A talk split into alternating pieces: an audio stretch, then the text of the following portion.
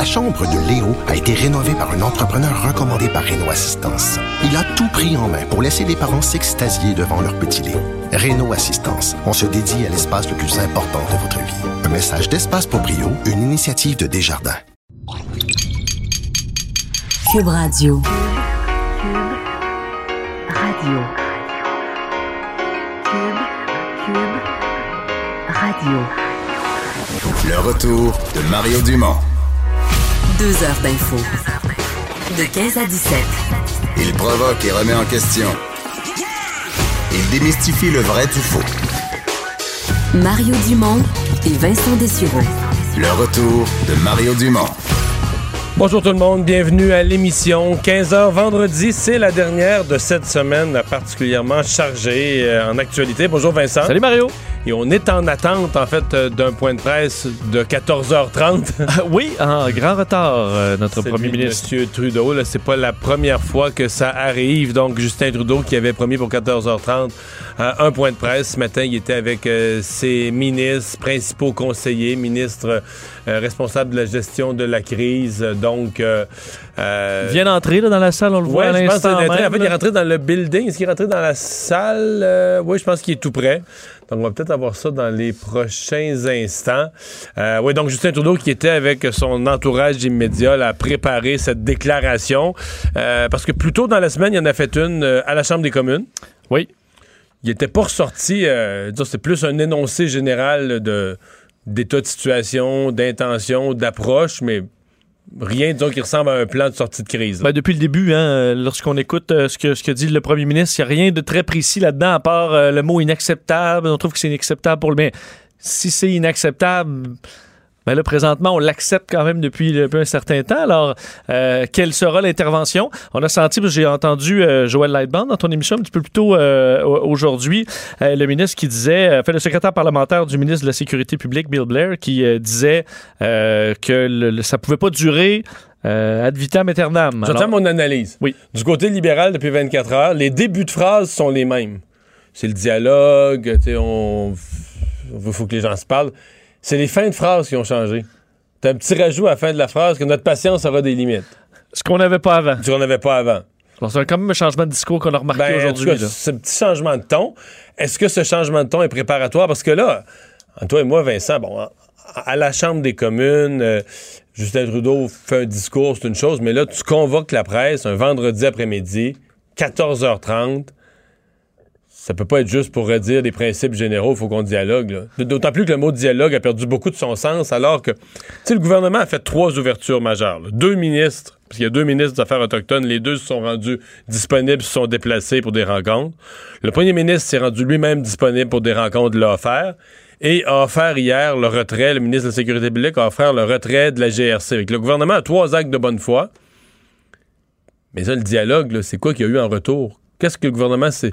Rien, pas un pas, là. Mais même pas, même pas une volonté de rencontre, même pas, euh, même pas une fixation de peut-être une date de rencontre dans une couple de jours, rien, rien, rien. Mais on verra peut-être qu'il y a du travail qui s'est fait sans qu'on le sache aussi. En coulisses, peut-être. C'est-à-dire que Trudeau avait été accusé, ben, entre autres par François Blanchet euh, du Bloc, de, de justement avoir fait des déclarations euh, alors qu'il n'y a rien à dire, là, que c'est un peu inutile. Alors peut-être que ce sera pas le cas. Alors on est en, on est en attente. Et, et c'est important de dire que c'est comme coup sur coup là, qu'on a euh, des points de presse. Donc, euh, Justin Trudeau et euh, les leaders Mohawk et les leaders, des, les, les- les chefs euh, euh, héréditaires euh, de, de Colombie-Britannique, de Wet'suwet'en, qui sont censés tour, à tour parler vers les 15h30. Vont-ils répliquer à M. Trudeau? C'est ce qui est à voir. Euh, tout de suite, on va parler, euh, Vincent, de cet accident, en attendant M. Trudeau, de cet accident euh, au Mont-Sainte-Anne, euh, dans le remont de Pente. Oui, toute une histoire euh, aujourd'hui, une grande peur euh, et des blessures pour plusieurs skieurs euh, et planchistes ce matin au Mont-Saint-Anne euh, à 10h15 en raison d'un problème. On un arrêt d'urgence non sollicité de la remontée mécanique.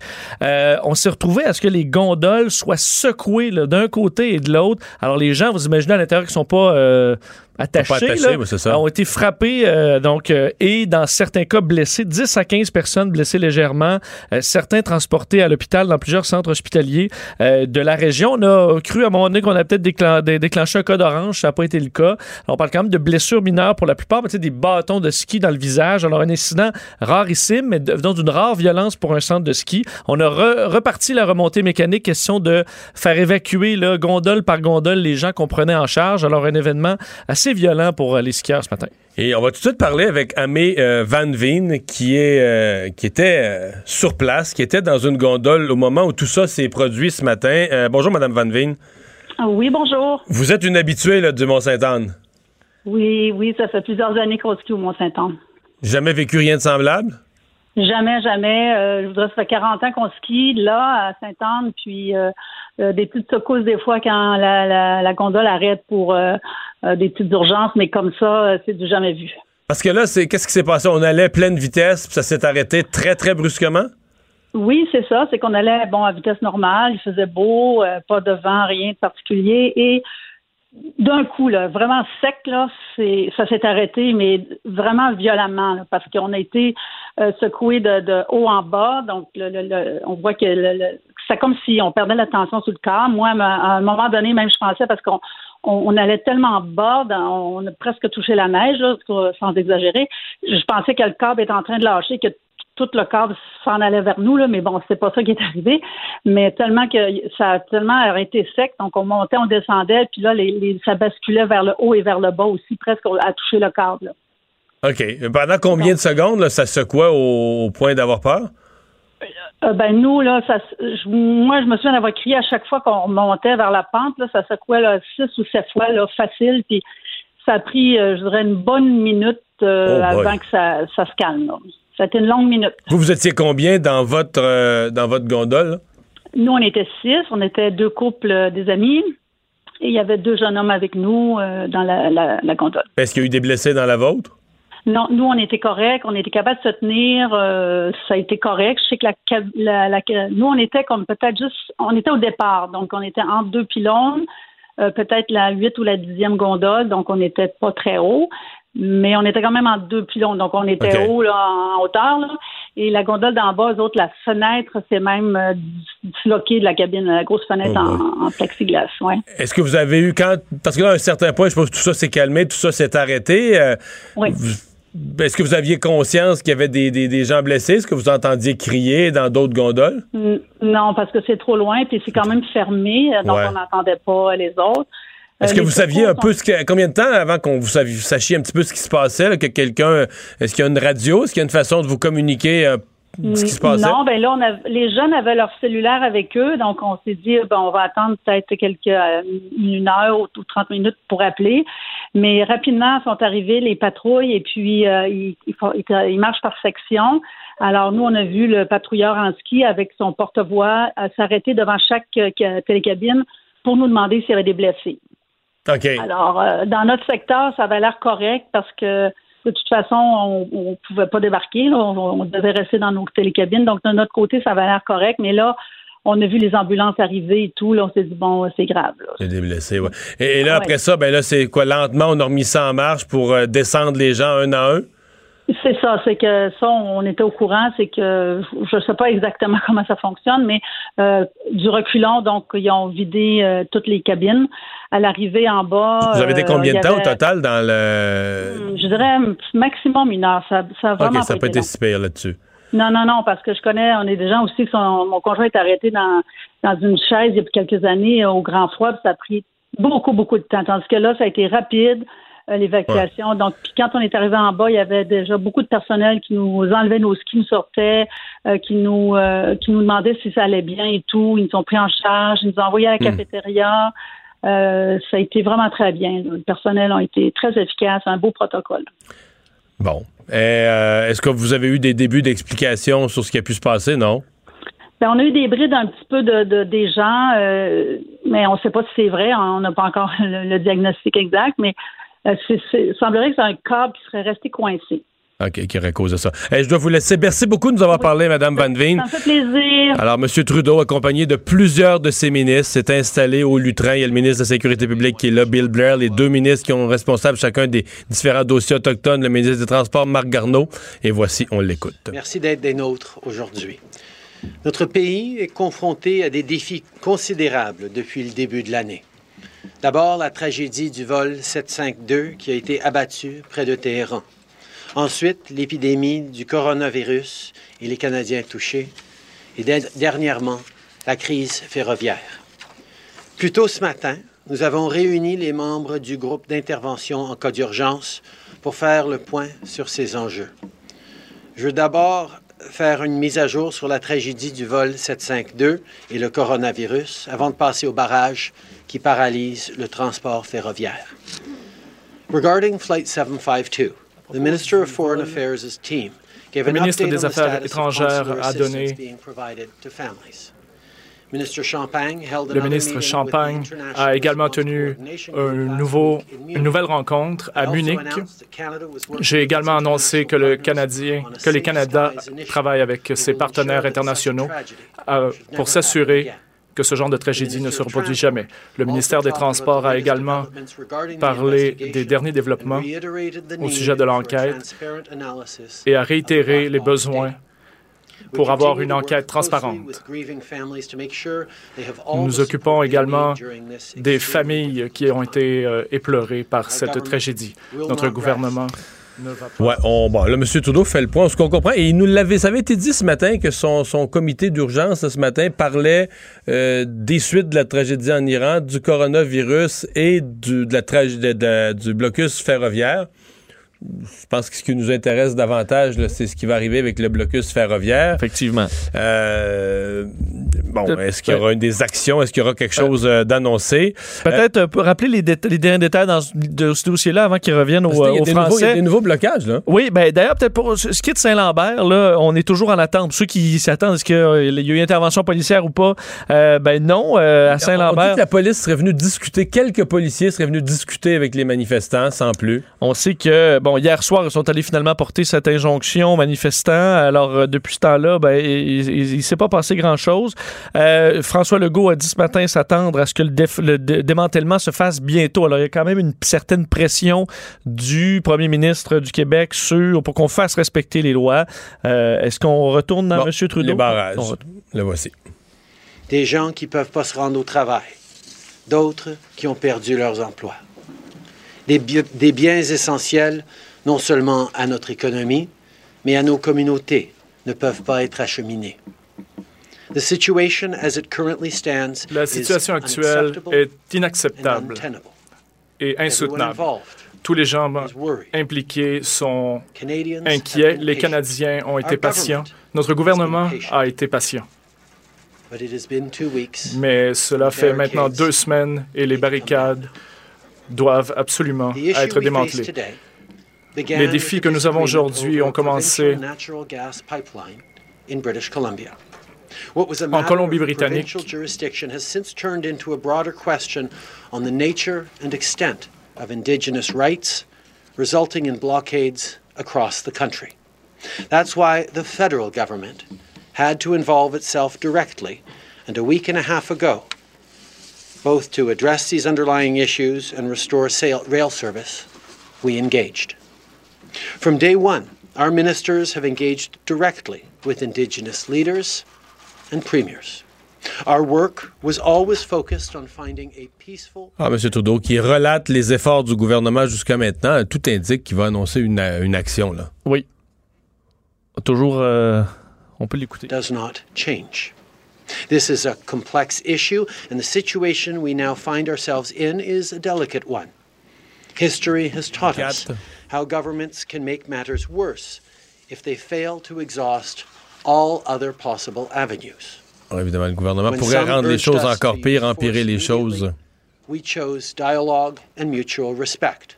When others urged us to give up, On a choisi le dialogue, le respect mutuel, quand d'autres nous poussaient à, à des frappes. the Deputy Prime Minister, the Minister of Crown Indigenous Relations, the House Leader, and the Minister of Indigenous Services have been reaching out to concerned On parle de parties. tous les ministres qui ont essayé de, rencontrer, dialoguer avec euh, les chefs héréditaires et autres représentants autochtones. The Minister of Transport and the Minister of Finance are fully seized with the economic impacts of the blockades on workers, businesses, farmers, travelers, and families right across the country.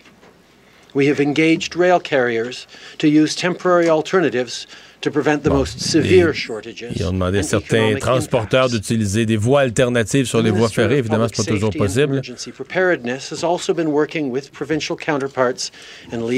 Il a travaillé avec euh, ses collègues des provinces. I have been in close contact with premiers, including Il dit avoir été en contact avec les premiers ministres des provinces. Évidemment, ils ont eu une conférence téléphonique hier à and our 18 heures. response As we work to find a peaceful resolution. I want to assure Canadians that we Il a cherché une solution pacifique qui veut assurer. OK, donc il veut assurer tous les Canadiens qui veut solutionner rapidement les choses et réduire les, dommages à l'économie et à la population. Wet'suwet'en and Mohawk nations as well as indigenous leaders across the country. I said that our government is listening. I reiterated our commitment to a peaceful resolution. I expressed our desire to work in partnership with all parties concerned. Donc, M. Trudeau disait avoir exprimé aux leaders autochtones la volonté de son gouvernement d'un règlement pacifique, de travailler en partenariat avec toutes les parties. We showed respect. And in parallel, the RCMP is standing down their command post at the 29 Là, il parle de tous les actes de bonne foi à son gouvernement, donc qui a voulu écouter euh, la GRC qui a retiré son poste de commandement. Wet'suwet'en. But Canadians who are feeling the very real impact of these blockades are running out of patience. Les Canadiens manquent de patience. I found it useful in these situations to reflect on two different types of protest. Alors, One je trouve utile de réfléchir à deux façons de manifester. deep and lasting negative relations, historic wrongs, historic marginalization, grievances that are legitimate and that Ah, il they have qu'il y a not des, been des choses qui sont légitimes, des récriminations des peuples autochtones qui sont euh, valables, qui, sont, qui méritent d'être entendues. Those Ce sont des choses qu'il that faut we attaquer, des problèmes auxquels il to faut euh, s'attaquer comme pays, qui ont duré longtemps, des problèmes qui ont duré longtemps. And partnership for voices Et il, redit qu'il euh, montre beaucoup de respect pour ces voix autochtones qui, euh, qui expriment ces, ces- ces demandes. And then there are other protests. Il y a d'autres types de manifestations. Use or engage with indi- indigenous protests. Je vous rappelle Qui Justin sont Trudeau liés- qui est en point de presse en ce moment du côté euh, d'Ottawa. Alors, euh, ouais, c'est pas facile parce que. Non, euh, je dois- non, mais je dois dire, Vincent, euh, je comprends que là, la langue est pas si. Le contenu est tellement important, tellement sensible que la langue est pas si importante. On est quand même habitué des premiers ministres du Canada qui sont un Je peu, passe de l'anglais au français. un euh, peu plus, là. On a rarement vu un point de Il y a presse. eu euh, deux, deux phrases en français, mais là, écoute, ça fait quoi? Je sais plus combien de minutes. On doit être rendu à 8 minutes en anglais, quelque chose comme ça. ah oui, c'est, je je trouve ça Mais, très mais- mais- inhabituel. mais ouais. je- il faut rester sur le point de presse parce que je pense qu'il va annoncer des actions. On, On peut retourner, retourne oui. en français? Earlier today, Bon, il y a eu une phrase en français, puis on l'a raté. Incident Response Group to address the blockades. Donc là, il dit que plutôt aujourd'hui, il euh, avec son groupe de travail, ils se sont vraiment penchés sur la situation. Toutes les, états, toutes les tentatives de dialogue ont été essayées. We can't have dialogue when only one party is On ne peut coming pas avoir de dialogue quand il y a une seule partie à la table. Pour cette we raison. have no choice but to stop making the same overtures. Oh. Alors, pour cette raison, nous n'aurons plus la même attitude. Notre main In reste tendue si quelqu'un est intéressé à venir dialoguer. a call with the Wet'suwet'en Hereditary Chief just minutes ago. But the fact remains: the barricades must now come down, Les barricades doivent maintenant disparaître. must be obeyed, and the Les injonctions doivent être suivies et la loi doit être suivie, respectée. Let me be clear. Our resolve Je serai clair. to pursue the reconciliation agenda with Notre détermination à poursuivre la réconciliation est toujours là. Ouais. Bon. Bon, qu'est-ce que ça veut dire exactement? Mais est-ce qu'il vient d'annoncer une intervention immédiate? Euh, est-ce qu'il met la pression? Est-ce qu'il vient d'annoncer une intervention au cours du week-end? C'est un développement majeur quand oui, même, oui, oui, parce oui, que là, il y a une fermeture. Là, on, a- on change de stratégie. Là. Totalement. Totalement. On change de ton aussi. Oui. Après un euh, échec de plusieurs jours, il faut dire. Oui. J'ai aimé sa phrase quand il dit, en fait, ça fait deux jours que je dis ça. Le dialogue implique qu'il y ait deux parties à la table. Parce que franchement, le gouvernement, ça devenait gênant. Quasiment, on a quasiment l'impression que, on avait quasiment l'impression que M. Trudeau se ridiculisait en parlant de dialogue alors que personne ne lui répond. Bon, là, on nous dit qu'on passe à une période de questions. One follow up, you know the drill. And yeah, I need the microphone.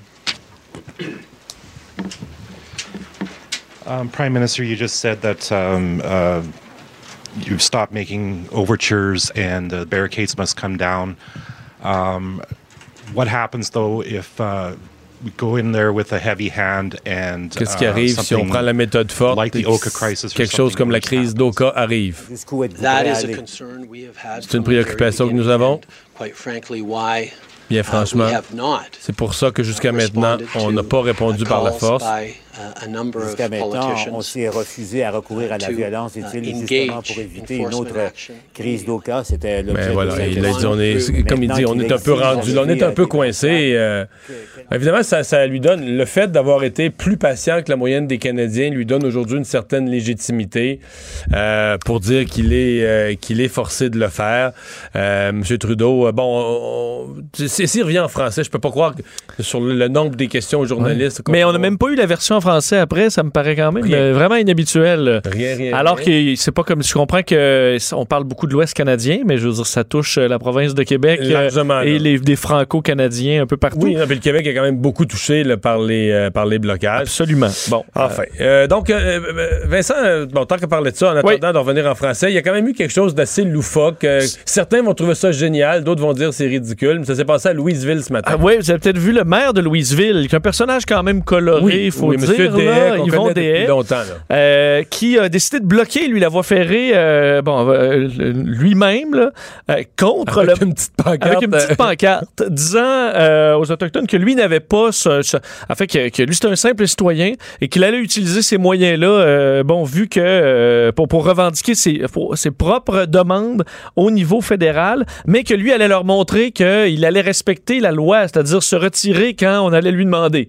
Alors il est allé avec sa Mais en même pancarte. temps, il voulait prouver, je pense que lui, ça ne durerait pas longtemps parce que ça a pris moins d'une heure, puis la police est allée le voir, puis il a dit enlève-toi de là. Effectivement. Sauf que là, il s'est C'était enlevé. un peu son point. Il s'est enlevé. Euh, C'était son double point. Ex- Exactement.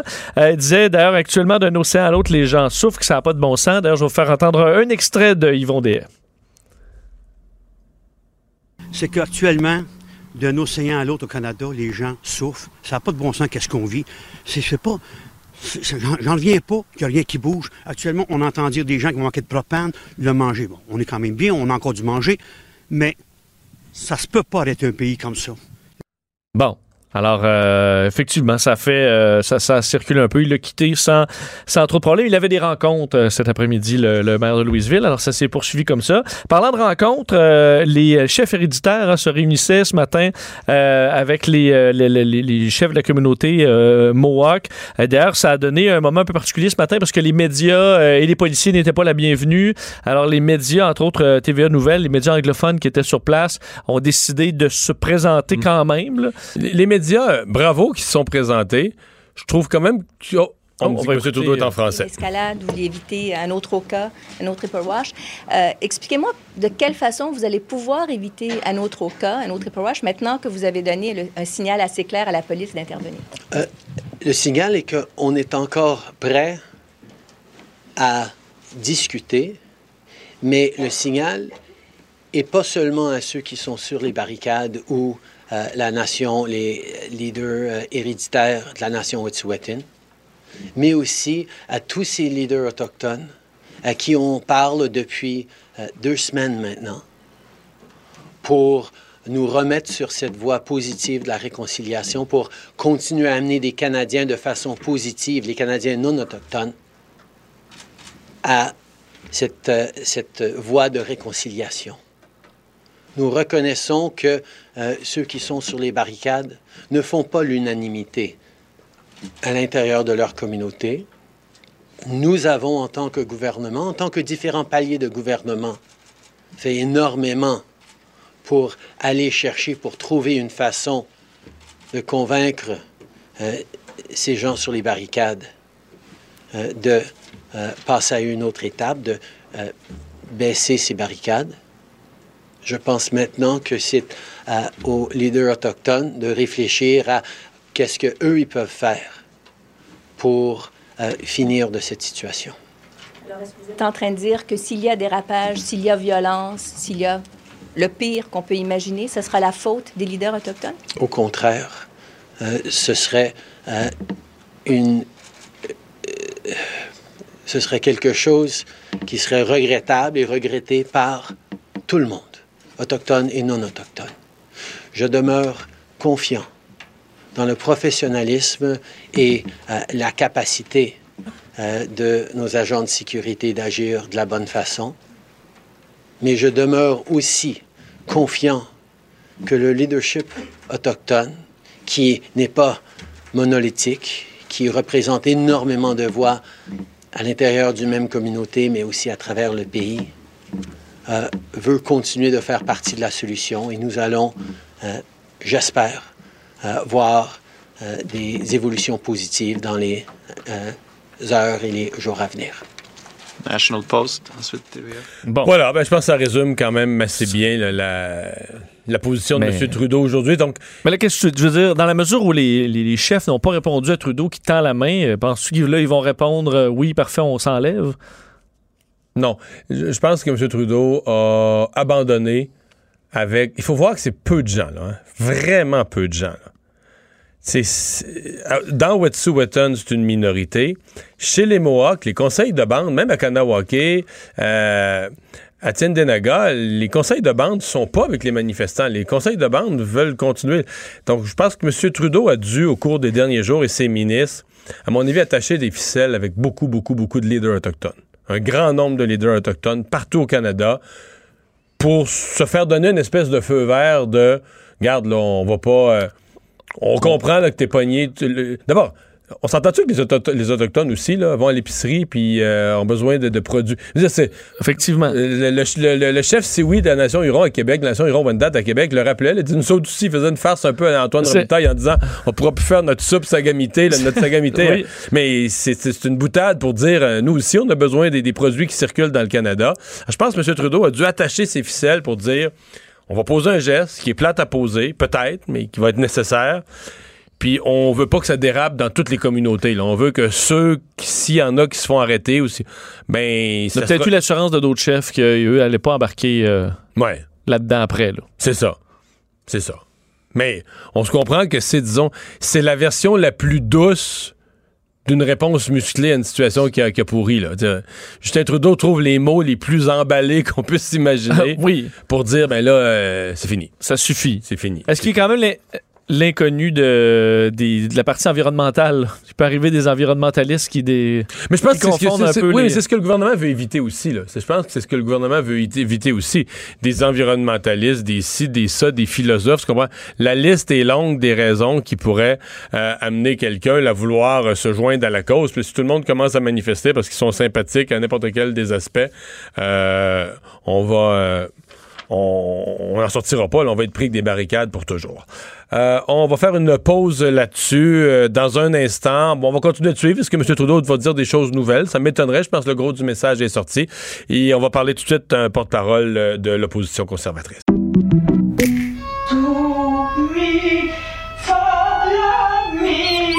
Votre maison, c'est un espace où vous pouvez être vous-même.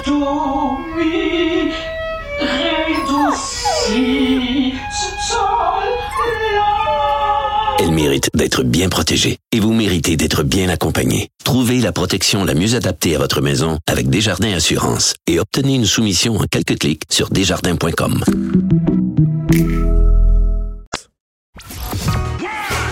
Le retour de Mario Dumont.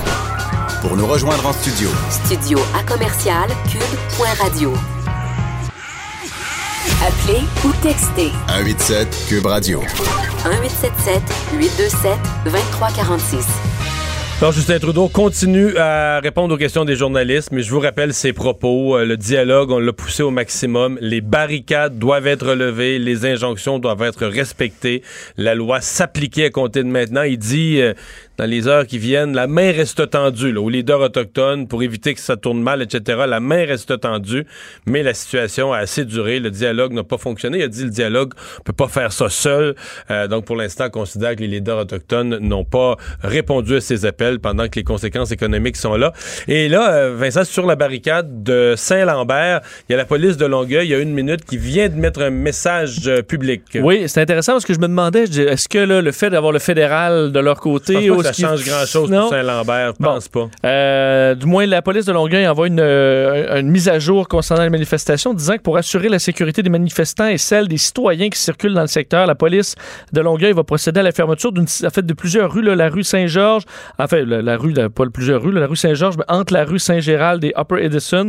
Alors, un secteur qui sera fermé. Est-ce que c'est en prévision d'une Une intervention? Ça pourrait ressembler à ça, Ça pourrait ressembler à ça. Message qui date effectivement d'il y a deux minutes de la police de Longueuil. Alors, on surveille la situation de près. Donc, euh, ceux qui avaient demandé il y a déjà plusieurs jours une intervention plus musclée euh, du gouvernement Trudeau, ce sont les conservateurs. On va parler tout de suite avec Pierre Paulus, euh, le député conservateur de Haute-Saint-Charles. Bonjour. Bonjour, M. Dumont. Satisfait de ce que vous avez entendu de M. Trudeau aujourd'hui? Oui, c'est ça. je- J'excuse pour le bruit de fond. là. Je suis à l'aéroport d'Ottawa. J'étais en taxi, mais j'ai réussi à l'écouter. OK, Donc, oui. euh, j'ai vu le point de presse. Donc, ben, effectivement, on voit qu'aujourd'hui, tout d'un coup, euh, euh, on voyait que la situation était intenable. M. Trudeau finit par dire euh, à sa police, ben, intervenez, même si pendant deux semaines, le gouvernement nous répondait que non, c'était pas à eux de, de demander aux policiers d'intervenir. Euh, c'est curieux parce qu'aujourd'hui, la période des questions demandait, une de mes questions était justement, avez-vous demandé à la police de ne pas intervenir pendant deux semaines? Mais bon, et là, on voit aujourd'hui que euh, ça peut continuer, effectivement. Euh, la relation avec les Autochtones, je suis d'accord avec M. Trudeau sur un point, c'est que c'est des il y a des éléments autochtones qui sont qui ont décidé de créer le- les problématiques actuellement et c'est pas l'ensemble des Autochtones au pays, bien entendu. Est-ce qu'on peut euh, parler d'une petite minorité qui a créé la, la zizanie, le blocus, etc.? Ça veut dire qu'il n'y en a pas d'autres qui sont sympathiques quand même, à- qui, sont, qui sont sympathiques, c'est-à-dire au dossier général, puis tout ça, mais c'est pas beaucoup de monde, là. Non, c'est ça. Puis là, on parle de cinq chefs héréditaires qui étaient euh, qui étaient contre le projet sur les euh, 13 au total. Euh, puis ensuite de ça, ben, finalement, ce qu'on voit, c'est que sont- ces chefs-là ont été appuyés par les Mohawks. Donc, les Mohawks ont décidé de donner leur appui. De- Mais même les Mohawks, c'est pas les c'est pas les conseils de bande, là, c'est des c'est certains éléments à l'intérieur des, des, des communautés Mohawks. Même eux sont très divisés, là. Exactement. Bon, on voyait le chef, même le chef de Kennesaw en fin de semaine, qui disait faut arrêter, puis il s'est fait dire ferme-toi, de parler. Donc, euh, c'est des éléments perturbateurs à l'intérieur des communautés qui, euh, qui, qui, qui sont pas si nombreux que ça, je crois, mais qui provoquent d'énormes problèmes au Canada. On le voit là. Donc, euh, je crois et j'espère que l'ensemble des, comme les- le, le chef euh, One Date à Québec, si oui, a dit ça n'a pas de sens de faire ça, arrêtez. Euh, j'espère que la communauté autochtone en général au Canada va dire on a des choses à régler, oui, mais ce que vous faites là, il faut le cesser. Puis que, qu'ils vont donner un appui là. Est-ce que, euh, parce que Justin Trudeau dit dans le fond, euh, d'une certaine manière, levez les barricades, remettez les trains en marche, là.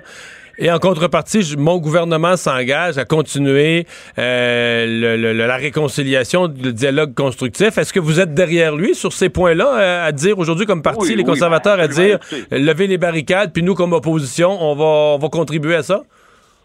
Absolument. Et on n'a aucune, euh, aucun intérêt, nous, qu'il y ait un conflit avec les Autochtones. Au contraire, nous aussi, on veut que qu'il y a des litiges, les vieux litiges se règlent un jour euh, une fois pour toutes. Là. Ça, là-dessus, on n'a aucun euh, problème. Mais c'est sûr, où on a un problème, c'est comme on disait, c'est un petit nombre d'individus qui décident de faire des actions qui ont un impact énorme comme il se passe là. C'est pour ça que dès le début, on pouvait pas, nous, on considérait qu'il fallait intervenir parce que c'était c'est trop gros.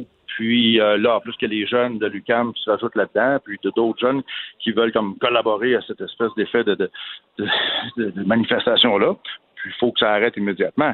Aussi l'impact. euh, moi, je vois des choses, ce qui se passe actuellement. On dirait que les gens n'ont pas peur des conséquences. Je veux dire, euh, monsieur, madame, tout le monde s'assoit sur une rail puis il ne veut pas sortir. À un moment donné, il me semble que tu devrais te dire, je vais, me ramasser en prison. On dirait qu'aujourd'hui, les gens n'ont pas peur des impacts.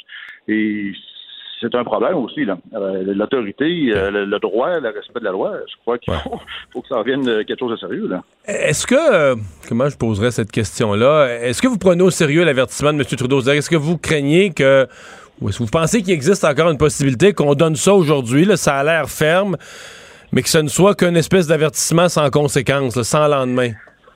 Ben, J'ose croire que la- quand on écoute le, le discours officiel, c'était euh, on, on a assez, on a essayé, ça n'a pas fonctionné, on fait un monologue au lieu d'un dialogue. Euh, maintenant, il faut appliquer la loi. C'est ce que j'ai compris dans le discours officiel. Lorsque les questions des journalistes par la suite, il y avait un petit peu plus de difficulté à y répondre. Ben, euh, dans une des questions de journalistes, là, ils viennent dire que c'est la police des provinces, des, les corps policiers qui doivent intervenir, province par province, selon qui est habilité, là. Mais ils viennent dire qu'il n'est pas question d'envoyer l'armée. Non, non, non. Mais pas de l'armée, de toute façon, c'est en dernier recours. C'est pas une question. Je veux dire, techniquement, le nombre d'individus qui bloquent les rails, c'est une opération policière qui devrait se terminer aussi vite qu'elle commence. Là. Il n'y a pas supposé d'avoir. Là, le problème qu'on a, c'est qu'actuellement, tout le monde appréhende un conflit armé. Mais ça, c'est une, sûr qu'on a l'idée toujours au cas. Mais il reste que c'est pas en suggérant que ça arrive que ça, ça, ça va, ça va arriver à un moment donné. Là, je veux dire, il n'y a pas d'intérêt. Je crois pas que les autochtones qui euh, ou les jeunes là, qui, qui manifestent ont intérêt à ce que ça devienne armé. Donc, pour nous, euh, si on avait intervenu ou si on intervient de façon normale, de façon policière, sans, sans être brusque, puis qu'il n'y a pas de résistance ou eux, bon, ben, écoutez, ça, ça, ça fonctionne comme ça. Là. Sinon, comment, comment autrement peut-on arrêter ça? Ben voilà, euh, merci de nous avoir de la bonne parlé. volonté. La dernière chose, Oui. ça prend de la bonne volonté des Autochtones. c'est- Puis les chefs autochtones, j'espère, vont mettre de la pression pour que ça cesse, parce que c'est dans l'intérêt de tout le monde. Et les deux autochtones ont une responsabilité là-dedans. Euh, Pierre Paulus, député conservateur de Haute-Saint-Charles, merci d'avoir été là. Merci. Au revoir. Oui, donc je le disais, dans les réponses de M. Trudeau, il y a- la question de l'armée a été évoquée. Euh, Bon, Ouais, m'explique qu'il n'y a pas d'armée euh, au Canada contre les mais je suis civils canadiens. d'accord avec le député Paulus, puis probablement la même chose que M. Trudeau a dit. On n'est pas, on n'est pas en face de foule de, de, de, de 350 000 personnes. euh, Mais c'est qu'on n'a même pas essayé, hein, je veux dire. On n'est même pas allé leur demander. On n'est même pas allé leur quitter. demander poliment de taper sur l'épaule puis dire de quitter. Ah, là. on est vrai qu'on est déjà dans les grands scénarios euh, catastrophes. C'est sûr qu'on se dit, on n'a pas l'impression qu'en allant leur demander, ils vont juste quitter, mais c'est vrai qu'on n'a même pas fait l'étape 1. Là. Et là, on est rendu à l'étape euh, 26 là, d'envoyer l'armée. Ah ouais. Euh, dans les, les Parce qu'envoyer l'armée au Canada serait un cas extrême, extrême de perte de contrôle complète sur une situation. Oui, puis je veux dire, il n'y a pas, euh, on parle pas de 1000 manifestants, là. Je veux dire, euh, par endroit, une intervention de les- des policiers locaux sont assez équipés pour. euh, sinon, Ouais. avec l'anti-émeute, euh, serait une solution bien avant, bien avant un char d'assaut. Bon, euh, est-ce qu'il y avait d'autres citations? Parce que M. Trudeau continue de répondre aux questions. Ouais, pas en a pas vraiment rien Pas de nouveau? vraiment, non. Ça tourne, euh, ça ça. tourne pas mal euh, à ce qu'on a. Alors, un changement de ton, mais qu'il faudra voir sur le terrain qu'est-ce qui change. Puis on surveille toujours à Saint-Lambert. La Saint-Lambert, ça bouge. là. On, ben, on installe des, on voit qu'on installe des, des cordons de sécurité, etc. On ferme la rue. On a vu les policiers en train de d'enrubaner le secteur. Alors, on peut s'attendre à ce qu'il y ait une, une intervention. Ce sera quand même le premier clash, là, si on peut dire, entre les manifestants et les policiers là, dans ce, ce- cet Ouais, À incident-là. cette nuance près que ce sont. c'est- pas sur un territoire autochtone, autochtone. C'est pas une communauté autochtone. C'est des. Mais cette nuance-là, est-ce euh, est-ce qu'elle est importante là-dedans, ou du moins, Ouais. est-ce qu'elle que- va faire une différence? Est-ce qu'un média international pourrait rapporter aux Français que des, des dizaines de jeunes d'Autochtones se sont fait tasser alors que c'est des étudiants de, de, de, de l'UQAM ou du Cégep du Vieux-Montréal ou de l'Université Concordia? C'est toujours le risque. Exact. Euh, on va aller à une pause. Euh, on parle euh, culture et sport au retour. On garde un œil sur tout ça. Bonjour, je peux prendre votre commande? Oui, je vous prendrai le sandwich, le délice du Sud. Par contre, j'enlèverai le poulet, l'ananas, les oignons puis le fromage feta. Votre auto, c'est un espace où vous pouvez être vous-même. Euh, donc vous voulez juste le, le pain et la sauce? Oui, monsieur. Elle mérite d'être bien protégée. Et vous méritez d'être bien accompagné. Trouvez la protection la mieux adaptée à votre auto avec Desjardins Assurance et obtenez une soumission en quelques clics sur desjardins.com. Le retour de Mario Dumont, l'analyste politique le plus connu au Québec. Cube Radio. Autrement dit. Et c'est maintenant l'heure de parler culture. Euh, bonjour Anaïs. Allô, allô? Bon, on n'a pas parlé beaucoup de culture encore aujourd'hui dans l'émission. là. Bon. Ça brasse Ça au brasse. Canada. Il s'en passe des affaires. Ben, je Oui, sais. madame. Ben là, moi, je suis là pour détendre l'atmosphère. C'est vendredi après tout. Ah ah. Ah ah. C'est le cas de le dire. Un million de visi- un milliard de visionnements. J'ai fait un beau lien. Ben, c'est totalement. Trunch, si on Les gens n'ont même pas compris. Là. Ah oui, parce que c'est le nom du band. Ben, c'est Oui, le nom du band. Norvégien. Mais c'est pas Ah oui. évident. là. Un des nombreux bands norvégiens qui a eu du succès en Amérique du Nord? C'est vrai que je pourrais pas t'en nommer beaucoup. Mais c'est le seul euh, suivi, en fait, là, juste après Guns N' Roses, qui a réussi à attirer plus de 1 milliard de visionnements sur euh, YouTube. C'est avec- beaucoup, ça, un milliard. là. C'est énorme avec Take On Me. Là, on revient en 1985.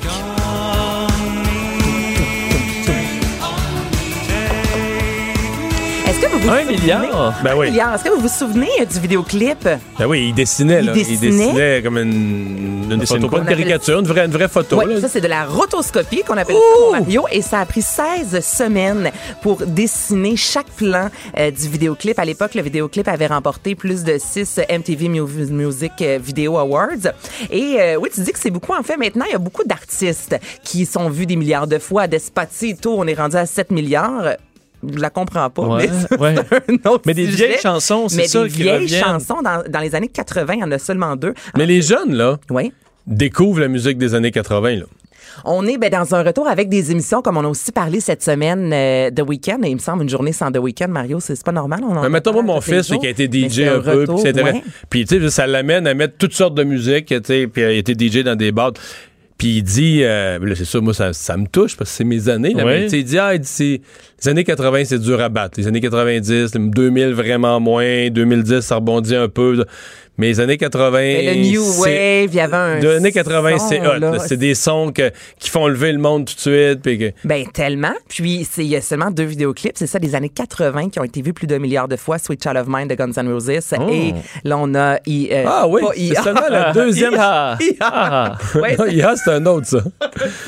Et Combien y a-tu un milliard de fois pour le temps d'une dinde aussi? Ah, ça, c'est peut-être possible. un million. Sinon, dans les années 90, là, on a du Nirvana, euh, entre autres Bohemian Rhapsody, mais il n'y en a pas beaucoup des années 80-90 qui ont Ah. franchi le, le cap du milliard. Ma chanson de AA, c'est parce qu'ils sont une chanson de, de, de James Bond, de Living Daylights, qui est, pas, qui est, qui est une de mes préférées. Vincent, c'est- tu ah. fais toujours des liens avec James Bond. Ouais, mais ils ont une chanson, euh, je sais pas si on a ça. The Living Daylights. The Living Daylights. James Bond, c'est dans les films de Timothy Dalton, là, celui-là. Donc, c'est des films qu'on a peut-être. Euh, euh. Oui, c'est ça. Mais. Je sais pas si on peut l'avancer un peu quelque part, là. Ah oui. Oh, oui, oui, oui, oui, OK. C'est tellement années bon. 80. Ouais, là. c'est ça. C'est tellement années 80.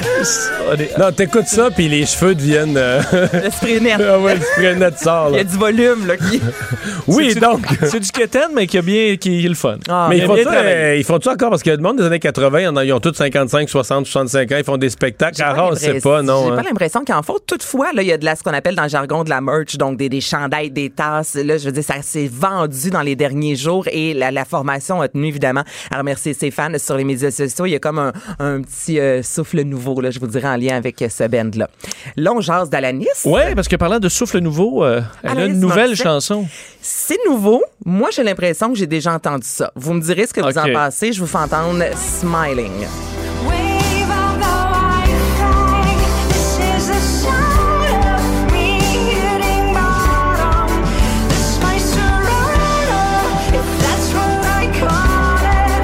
Donc, t'as l'impression parce que ça a pas beaucoup euh, changé? Ben, je trouve que ça ressemble un peu à la, la pièce, entre autres, Thank You, qu'elle nous avait offert il y a quoi, peut-être une dizaine d'années. Elle était venue euh, dans le métro. Tu sais, j'aurais aimé ça avoir une sonorité un peu plus rock, comme Jag a Little Pill, qui célèbre cette année son 25e anniversaire. De plus, tu sais, elle retourne en tournée. Elle sera au Blue Fest d'Ottawa le 12 juillet prochain. Donc, je sais pas, je m'attendais comme nouvelle chanson. C'est peut-être moi, mais j'aurais aimé ça quelque chose avec un peu plus de guitare. Tu sais, un son un peu plus euh, écorché. J'avoue chose, quand tu prépares une tournée, tu fais quelque chose, le monde va taper dans les mains, Mais va être content. on de... est dehors, on a une petite bière, il me semble. C'est vrai. Ni, ni, ni, ni, je sais pas. J'ai juste Ça a peut-être moins d'énergie aussi, là.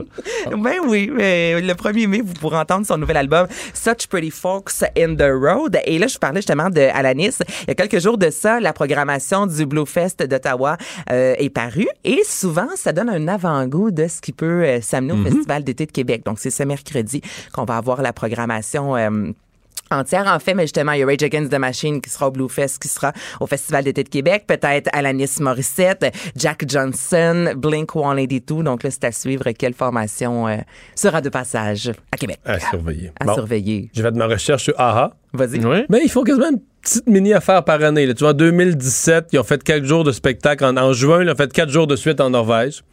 Puis en 2018, ils ont fait une tournée acoustique euh, Allemagne, Autriche, le, le monde germanophone. L'Allemagne, Autriche, euh, Suisse. Il reste pas loin, là. Ouais. Mais il me semble Take On Me, acoustique. Ouais, c'est ça, je me demande leur email, là. Pas de Mais tu sais, clavier, c'est, pas trois, de... trois, quatre. D'après moi, là, ils ont tous d'autres jobs. Puis là, pendant leurs vacances, ils se prennent 3-4 jours de musique. La saison des festivals, Ouais, ils quelque chose de même. Quelque chose de même. Euh, bon Jovi. Bon Jovi, Eux, ils font du nouveau matériel. Elle, oui, on écoute ça, Limitless.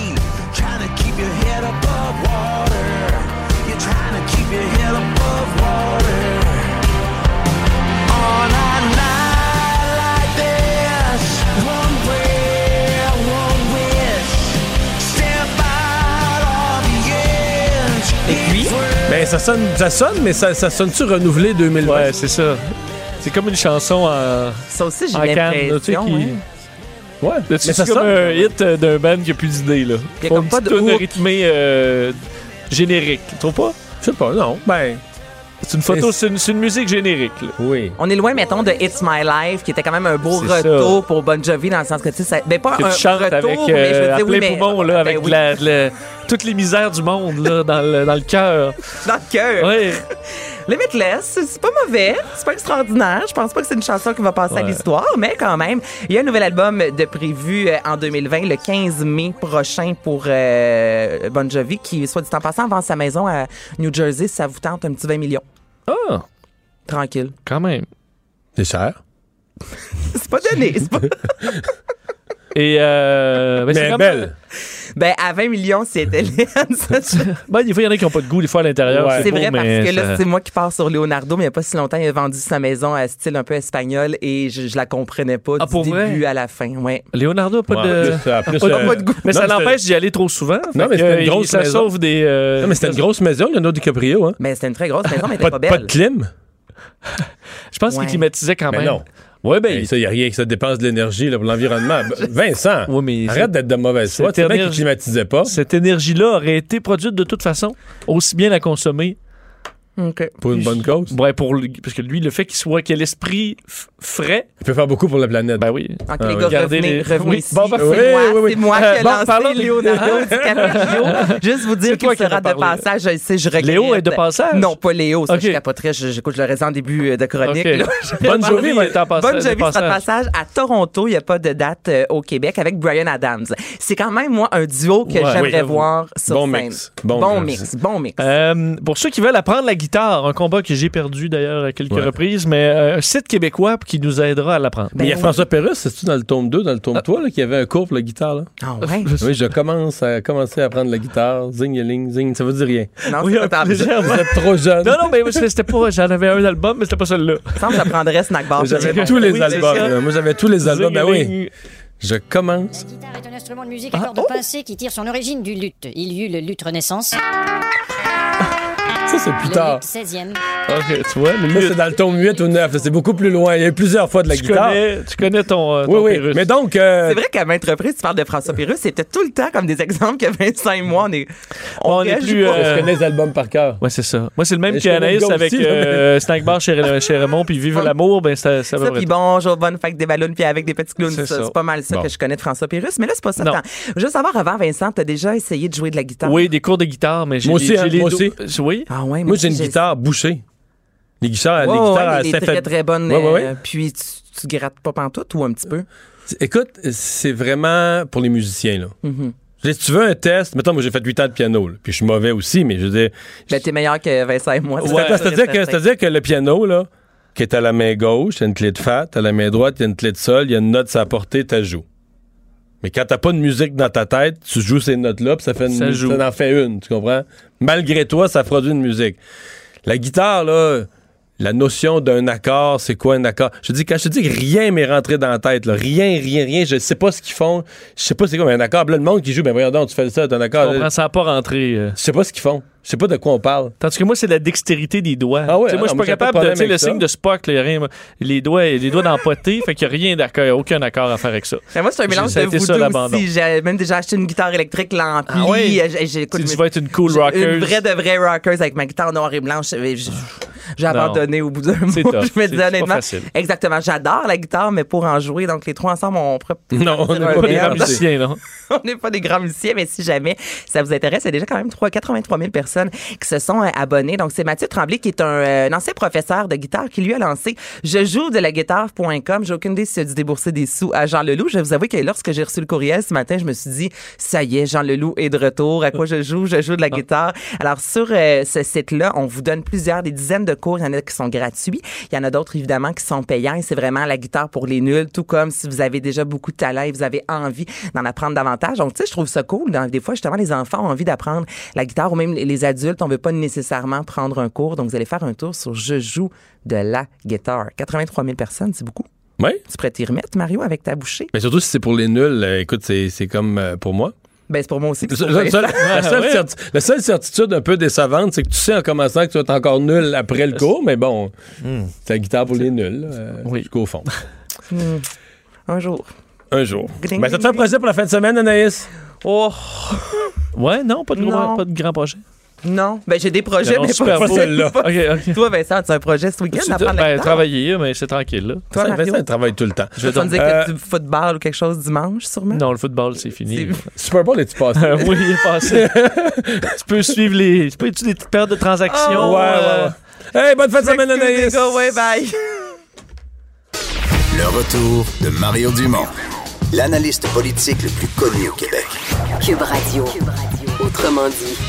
Dans l'actualité, Vincent, il y a plusieurs nouvelles encore concernant le coronavirus, mais en fait, un petit peu un revirement de situation, alors que dans les derniers jours, l'inquiétude baissait un petit peu. tous les spécialistes disaient qu'il faut rester vigilant, mais les nombres se stabilisaient un petit peu. Oui, les nombres étaient à la baisse, du moins le, nombre de cas additionnels par jour, le nombre de décès aussi.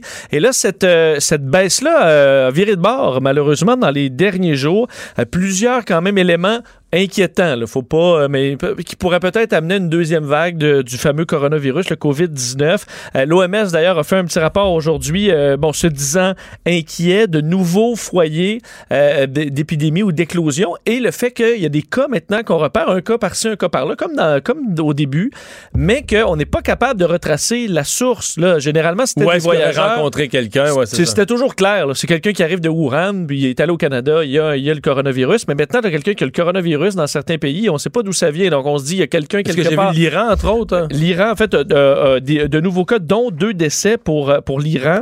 13 nouvelles personnes. En fait, au total, c'est 13 nouvelles personnes euh, en Iran Mais qui ils sont ont pas allés en Chine, ils n'ont pas fait de voyage. euh, Euh, en fait, au total, c'est 18 contaminations, 4 décès. La plupart, effectivement, qui, euh, avec lesquels on n'a pas trouvé un lien clair. Corée du Sud a doublé son, son nombre de cas, euh, de- donc hier, à- de- depuis avant-hier. Alors, on est passé de 100 à 200 personnes du, euh, du virus en Corée du Sud. Euh, alors, quelques cas comme ça. On a eu les, premiers cas également au Liban, alors un autre pays qui est touché cette fois-là. Alors, pour l'OMS, qui dit oui, on avait un ralentissement, mais qui a viré de bord. Parce qu'on parlait là, la veille, 673 cas additionnels. On est passé à presque 900 nouveaux cas. Alors, c'est une augmentation. Alors, la situation sera à surveiller de près. D'ailleurs, l'OMS dit faudra investir euh, de l'argent. On a besoin de ressources financières pour pouvoir enrayer l'épidémie. Parce qu'on dit on a une fenêtre pour enrayer l'épidémie, mais cette fenêtre se rétrécit rapidement. Alors, il faudra une, une intervention internationale selon l'OMS. Merci.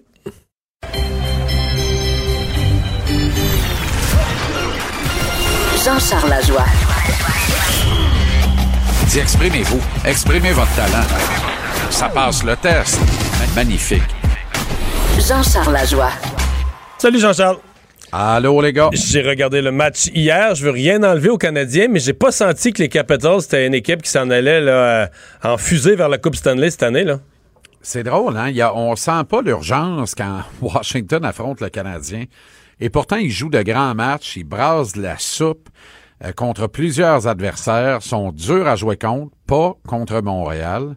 Le Canadien qui euh, est deux en deux contre les Caps euh, cette saison. Incidemment, le Canadien est aussi deux en deux contre les Blues de Saint-Louis et 3 en 3 contre les Leafs de Toronto. Va chercher à comprendre. Parallèlement à ça, contre les équipes 28 et 31 au classement, les Devils du New Jersey et les Red Wings de Détroit, en sept matchs, le Canadien a une seule victoire et une défaite au-delà des 60 minutes réglementaires et cinq défaites à temps régulier. Donc, trois points sur une possibilité de 14 contre les deux équipes qui sont classées 28 et 31 au classement. T'es-tu assis? Parce que Oui. je vais te tirer une conclusion de ça, moi. Vas-y donc. Un problème d'attitude. c'est pas impossible. T'as pas déjà entendu ça? Ben oui. Je te dirais Mais un problème de constance dans ce cas-là, parce que, tu sais, t'es pas constant dans tes performances. Maintenant, on dit souvent, on regarde ça, puis on se dit, si on avait gagné nos quatre matchs contre les Red Wings, on serait actuellement classé en série. Ça se peut-tu que les Leafs de Toronto se disent exactement la même maudite affaire à notre détriment? en disant, si on avait gagné nos trois matchs contre Montréal, ça irait bien.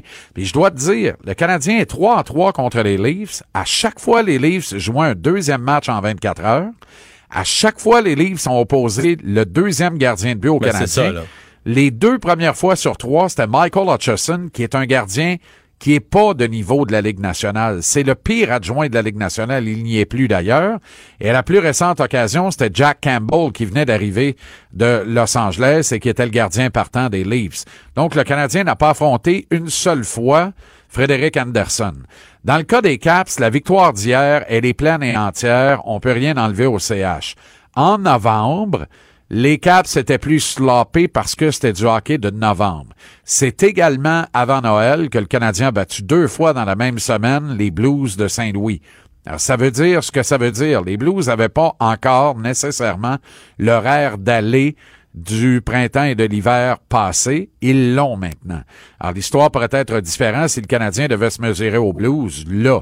Ben, Ouais. fait tu sais, je dis ça, je dis rien parce que j'ai l'air de faire de la manipulation des chiffres, mais on fait dire ce qu'on veut aux chiffres, dépendant de la ligne éditoriale qu'on veut emprunter. Mais en même temps, ça peut pas. Les, les- les chiffres sont tellement gros à battre des bonnes équipes et à perdre contre des équipes faibles qu'on est obligé de se dire que le niveau, le niveau mental ou de préparation. À la limite, je pourrais dire le Canadien a besoin d'un adversaire fort pour se motiver. Le coach et ou les points au classement et, les motive pas assez. Là. Est-ce qu'on peut dire, Mario, que les bonnes équipes de classement ne se préparent pas adéquatement pour le Canadien qu'ils prennent de haut? Peut-être. Et dans la même veine, est-ce Ouais. qu'on peut dire que le Canadien, qui a vraiment pas les moyens de ses ambitions, clairement, ne se prépare pas adéquatement en prenant de haut des équipes de bas de classement, ce qui est une erreur. Le Canadien n'a pas les moyens de prendre personne de haut. Et on a l'impression, quand on regarde ça, qu'il a pris les Devils et les Red Wings de haut toute la saison. Tu comprends? Alors, et alors qu'il s'est préparé adéquatement contre d'autres équipes autrement plus puissantes qui, elles, ont- auraient pris le Canadien de haut. Tu comprends? Puis c'est tous des clubs, là, la fiche gagnante contre Washington, la fiche gagnante contre Saint-Louis et Toronto. Dans un 4 de 7 éliminatoire, tu mets ton vieux 2 sur qui? Non, non, je sais bien, je sais bien. Je sais Tu comprends? Jamais sur le Canadien contre aucune de ces trois équipes-là. Au même titre que si le Canadien devait se mesurer comme par magie aux Red Wings de Détroit en première ronde des séries, même si les Wings ont battu le Canadien quatre fois cette saison, le monde mettrait son 2 sur le Canadien. Ouais. Avec Pro- raison. Prochain match? Prochain match, c'est demain à Ottawa, là où le Canadien est arrivé. Il y a eu entraînement optionnel aujourd'hui. Euh, était au nombre des réservistes sur la glace. Alors lui, là, il tient le mort aux dents. Il rate rien de l'accent. C'est comme s'il voulait profiter de chacune des secondes. C'est un bel exemple pour les autres. Arturi Lekonen était là avec une face d'enterrement, Mario. Il y a eu un long conciliabule sur la glace avec l'adjoint à l'entraîneur-chef, Kirk Muller. Euh, puis euh, Lekonen n'avait pas l'air assuré après ça. Hier, là, il a participé à la période d'échauffement. On l'a retiré. Dans le jargon, on dit healthy scratch. Ça. ça veut dire que tu es laissé de côté, apte à jouer le match. On a d'abord cru qu'il avait eu un malaise durant la période d'échauffement. Rien de trop embêtant, mais pas assez pour dire je prends le risque de jouer le match. Non, finalement, Claude Julien a dit qu'il lui a préféré Jordan Wheel et Nick Cousins. Ça ne s'invente pas, et en même temps, ça ne surprend plus personne. Mais j'en reviens pas que Claude aille jusqu'à le dire. Faut-tu vraiment s'en foutre? Mais alors là, royalement, ça n'a pas de bon Puis Will sens. a été mauvais hier, solide. Là. Ben, écoute, honnêtement, là, Arthur Lekonen, c'est un bon soldat. Il y avait 17 minutes de temps de jeu moyen dans les cinq matchs précédents. 17 minutes, pas 9. Et là, on le laisse dans les gradins hier. Pourquoi? Puis le kid est shaké, là. Puis je pense pas que Muller a réussi à le ramener. Il y avait sa phase d'enterrement dans le vestiaire après l'entraînement facultatif aussi. Probablement qu'on lui a dit, ben, ça a l'air que tu joues pas de main non plus. On vient de battre Washington, on change pas une formule gagnante. Alors, est-ce que Lekonen est sur le bloc? J'en doute. C'est le genre de gars de profondeur, coûte pas trop cher, dont tu as besoin dans une équipe, tu gardes ça, puis surtout, tu le laisses à la glace. Ça n'a pas de bon sens. Je sais pas comment toutes les équipes qui sont dans la position périlleuse dans laquelle se trouve le Canadien au classement, dès qu'un joueur a un ongle incarné, il l'envoie sur la table d'opération, puis il l'endorme pour être sûr que ça prend un mois et demi à revenir, parce qu'ils veulent pas qu'il revienne. Tout ça pour un ongle incarné. Tu comprends? Alors qu'à Montréal, on précipite le retour de Weber, on précipite le retour de Gallagher, on donne plus de congés à Carey Price, deux en deux, trois en quatre, quatre en six, Price est dans le net tout le temps, et Claude Julien ne cesse de répéter que son objectif, c'est de participer aux séries éliminatoires. Ça n'a pas de bon sens. C'est obtus, c'est Ouais. s'entêter, c'est essayer absolument de jouer pour ton bilan personnel plutôt que de penser à l'avenir de l'équipe. Et ça, c'est désolant. Parce que t'en as pas de chance d'entrer en série. Mathématiquement, c'est pratiquement impensable. Tu perds trop de matchs en imbécile que tu devrais gagner. T'as laissé trop de points sur la table.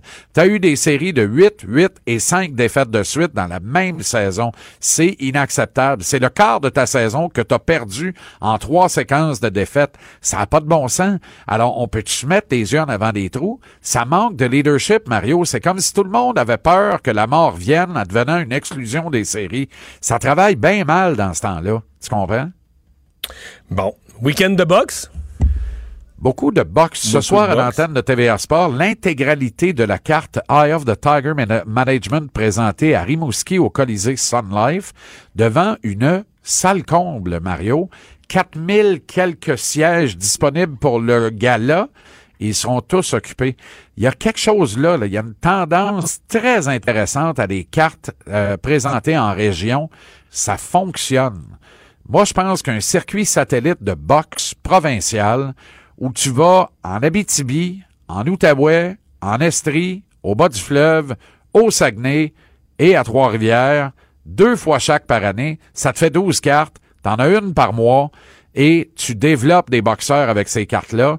Ça fait que chacune des organisations Oui, a deux quand, cartes quand à vendre passes, par quand année. tu passes dans la région, là, d'abord, Oui. c'est des bassins, là, c'est des bassins de 100 000, Des bassins 150 000 importants. personnes. Exact, qui, exact. qui- ils ont- il y a des entreprises, ils ont de l'argent dans leur poche, ils veulent des loisirs qui se passent chez eux. Euh, ils viennent à Québec, à Montréal de temps en temps. Tu sais, quand tu as de la boxe, il y a du monde de Oui. Rimouski à la boxe à Montréal des fois. mais Absol- quand- absolument. quand mais a quand la boxe va à Rimouski, Ben, les gens d'affaires de Rimouski sont là. Ben oui.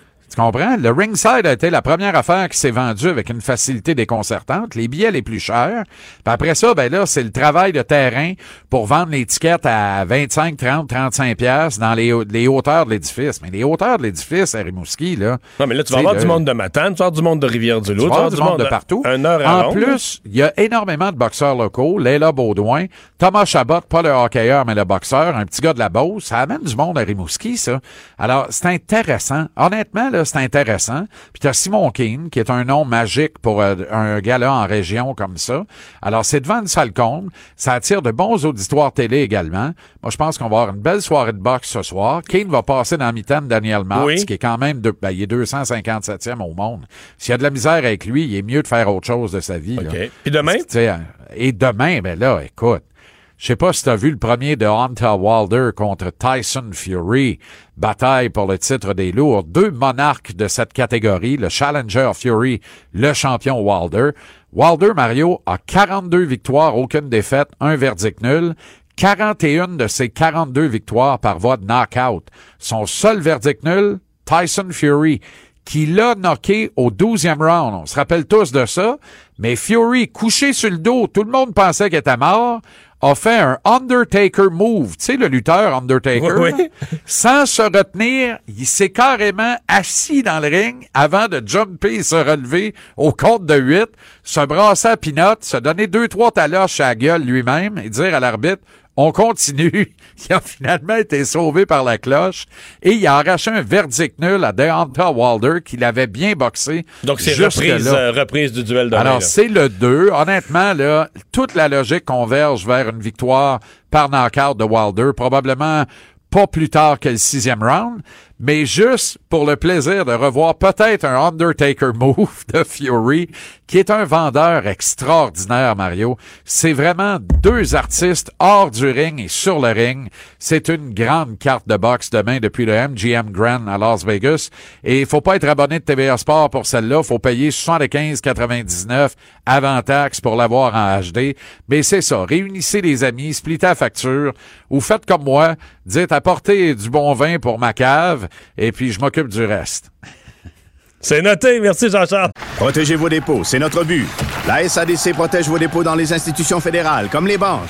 L'AMF les protège dans les institutions provinciales, comme les caisses. Oh, quel arrêt! Découvrez ce qui est protégé à vos dépôts sont protégés.ca. Le retour de Mario Dumont. Parce qu'il ne prend rien à la légère. Il ne pèse jamais ses mots. Cube Radio. Alors Vincent, dans l'actualité, ben, on le rappelle, il y a environ 45 minutes, Justin Trudeau qui a levé le ton dans le dossier des blocus. Oui, les barricades doivent tomber, c'est ce que dit le premier ministre dans un changement de ton assez clair euh, tantôt en point de presse qu'on a pu écouter en direct où euh, Justin Trudeau explique que les euh, après quatre jours là, où, on a tendu la main très clairement depuis son, discours à la, Chambre des communes, ben, il n'y a pas eu un dialogue, ça doit se faire à deux et dans ce cas-là, ben, l'autre camp ne répond pas. Alors après cette attente, ben là, force est de constater qu'il doit y avoir une intervention. Alors on demande la, le lever des barricades. Euh, le signal quand même, on veut que ce soit clair que la porte est ouverte à discussion, qu'on veut toujours une, une fin euh, pacifique et tout ça, mais qu'on devra peut-être passer à autre chose. Là, rendu là, qu'est-ce que sera cette intervention? S'il y en a une? Euh, on n'a pas été très clair du côté de Justin Trudeau. On exclut on l'armée. on a exclu l'armée, donc laissez ça à la police. Ce qui semble assez clair c'est aux policiers de faire ce travail. de police provinciaux, euh, visiblement, qui pourront régler euh, la, la situation. En ce moment, vient de commencer tout juste un point de presse euh, des chefs héréditaires Wet'suwet'en.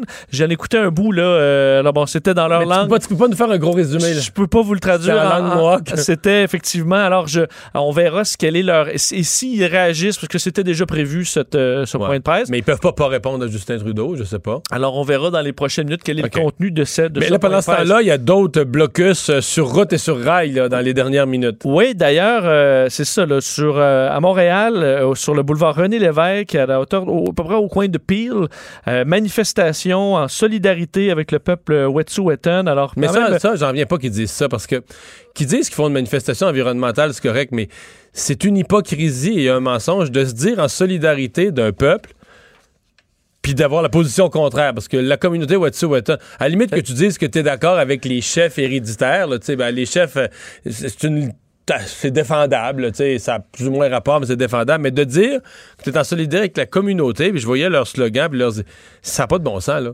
Je veux non, tu fais, tu fais double fraude, là, tu tu, dis que toi, tu es contre le, le- le- le pipeline, puis tu t'arroges la position d'une communauté qui n'est pas leur position. Oui, ben d'ailleurs, beaucoup pensent que les Autochtones de tout le Canada parlent d'une- seule voix. C'est pas du tout le cas dans l'histoire qui nous occupe. Mais dans ce cas-là, il y a les, Wet'suwet'en, il y a 20 communautés, là, pas juste les Wet'suwet'en, il y a 20 communautés qui approuvent le projet, dont eux. Mais dans leur communauté, dans celle-là, il y a les chefs héréditaires qui ont une dissension. Euh, La dissension peut être légitime, mais tu peux pas aller manifester sur la rue puis dire que tu manifestes en solidarité avec la nation Wet'suwet'en. Et tu peux dire tu manifestes en solidarité avec une, minorité dissidente à l'intérieur de la nation, les chefs euh, traditionnels, mais pas avec la nation elle-même. La nation elle-même, elle pense autrement. Ben, même, même ce matin dans la, la Globe and Mail, il y a une, une doyenne de la nation qui dit, qui leur dit manif- arrêtez de faire ça. Vous n'avez pas le droit de parler en notre nom, vous n'avez pas le droit de faire ça. C'est une honte. Euh, Elle dit nos, nos, nos, euh, nos ancêtres auraient honte s'ils voyaient ce qui se passe aujourd'hui. Une doyenne matriarcale. Bon, Ouais. On comprend que c'est pour ça que les gens euh, ont, ont des points de vue sur, sans très peu connaître, je pense, le système assez complexe là, de pouvoir autochtone. Le conseil de bande, on voit le chef euh, héréditaire euh, matriarcal, mais qui est contre les, les autres qui, eux, sortent. le chef héréditaire. Hein. Alors, euh, Enfin. et l'autre blocage, c'est à l'île verte, là, en gui- encore en solidarité au, euh, au Wet'suwet'en, des manifestants manifestants qui ont bloqué euh, la, la- la voie ferrée du CN à l'île verte, donc euh, dans le Bas-Saint-Laurent. Mais, là, tu comprends que, mettons, bloqué à l'île verte, là. Oui. C'est bloqué en Gaspésie. C'est bloqué à Saint-Lambert. Oui, il n'y a pas de train. euh. Ouais. Ça, tu bloques la voie ferrée, mais t'es pas en danger, là. T'es dans le symbole. Ouais, t'es dans On le symbole t'es peu, dans le pas symbole pas mal. Euh, Alors qu'on surveille toujours du coin de là ce qui se passe à, euh, à Saint-Lambert, on voit beaucoup de mouvements depuis quelques temps. Euh, un peu après l'annonce de, de- de- de Justin Trudeau, là, euh, donc un peu passé euh, euh, 15 heures, on a annoncé que, enfin, on, on a la, la ville de Longueuil, euh, le service de police a annoncé qu'on allait bloquer la rue là où, est, euh, où se retrouvent les manifestants. Euh, des policiers en plus grand nombre, on voit un minibus d'ailleurs des, euh, des policiers qui est arrivé, alors des forces policières qui se déploient. Est-ce qu'on aura une intervention euh, bientôt? Euh, On verra, mais on sent qu'il y a quelque chose qui se prépare à Saint-Lambert. Ouais, ouais, ouais, je pense que oui. Euh, dans les autres nouvelles, euh, il y a cet avion donc, qui ramène les croisiéristes euh, euh, canadiens qui ont passé euh, la quarantaine à bord du Diamond Princess. Oui, euh, et c'est bon, assurément un grand soulagement pour plusieurs, euh, pl- pl- plusieurs bon, de ces Canadiens qui ont été coincés deux semaines sur le Diamond Princess, sont arrivés à 2 heures du matin la nuit dernière. 129 passagers qui seront quand même placés en quarantaine, euh, au moins au pays là, pour les 15 prochains jours. On sait que dans les Ils sont arrivés à la même, au même aéroport à Trenton que euh, ceux qui arrivaient de, de Chine. Exact, mais on les a pas envoyés à la même place. Là, Là, ils ont les envoyés vers Cornwall, à l'Institut de formation de NAV Canada. Alors, je suppose qu'on avait des locaux libres, sécuritaires à cet endroit-là. Probablement avec des chambres. Ça prend un endroit qui a un certain, pas un dortoir, mais des, une, une résidence étudiante ou Oui. un lieu qui a des lits. puis- C'est euh, probablement ce qu'on a utilisé. Alors, ils sont là. faut dire qu'on a laissé derrière les 47 euh, Canadiens qui ont été infectés par le virus sur euh, le navire, mais qui sont traités dans des hôpitaux, dans des hôpitaux japonais. Et la Croix-Rouge, on en parlait hier avec, avec eux, ont envoyé quatre travailleurs humanitaires pour suivre les Canadiens qui sont traités présentement là-bas. Dans les moins bonnes nouvelles hein, concernant le coronavirus aussi, c'est qu'on apprenait le décès d'un médecin de 29 ans décédé à Wuhan. Alors, ça en fait le plus jeune patient euh, connu là, qui est mort euh, du coronavirus. On sait que le taux de mortalité est extrêmement faible, là, à peu près en bas de 40 ans. Euh, alors, dans ce cas-là, euh, le dossier de Peng Yiwan a vraiment dégénéré dans les derniers jours et ça a provoqué son décès. Et ce qu'il y a de, de tragique dans son cas, c'est un jeune homme qui souhaitait se marier durant le nouvel an lunaire, le fin janvier. Il avait reporté son mariage pour pouvoir s'occuper des patients en pleine crise euh, du coronavirus. Et on dit que ses, euh, lettres, ses cartons d'invitation pour son mariage sont encore à- sont laissés à son bureau dans l'hôpital où il est finalement décédé. Alors, euh, triste histoire qui rappelle aussi le décès du docteur Li Wenliang. On sait qu'il avait ébranlé beaucoup la Chine, le docteur de 34 ans qui avait été lanceur d'alerte dans, le cas du coronavirus. Et là, euh, nouvelle de. Oui, je, vais appeler ça une nouvelle du vendredi après-midi.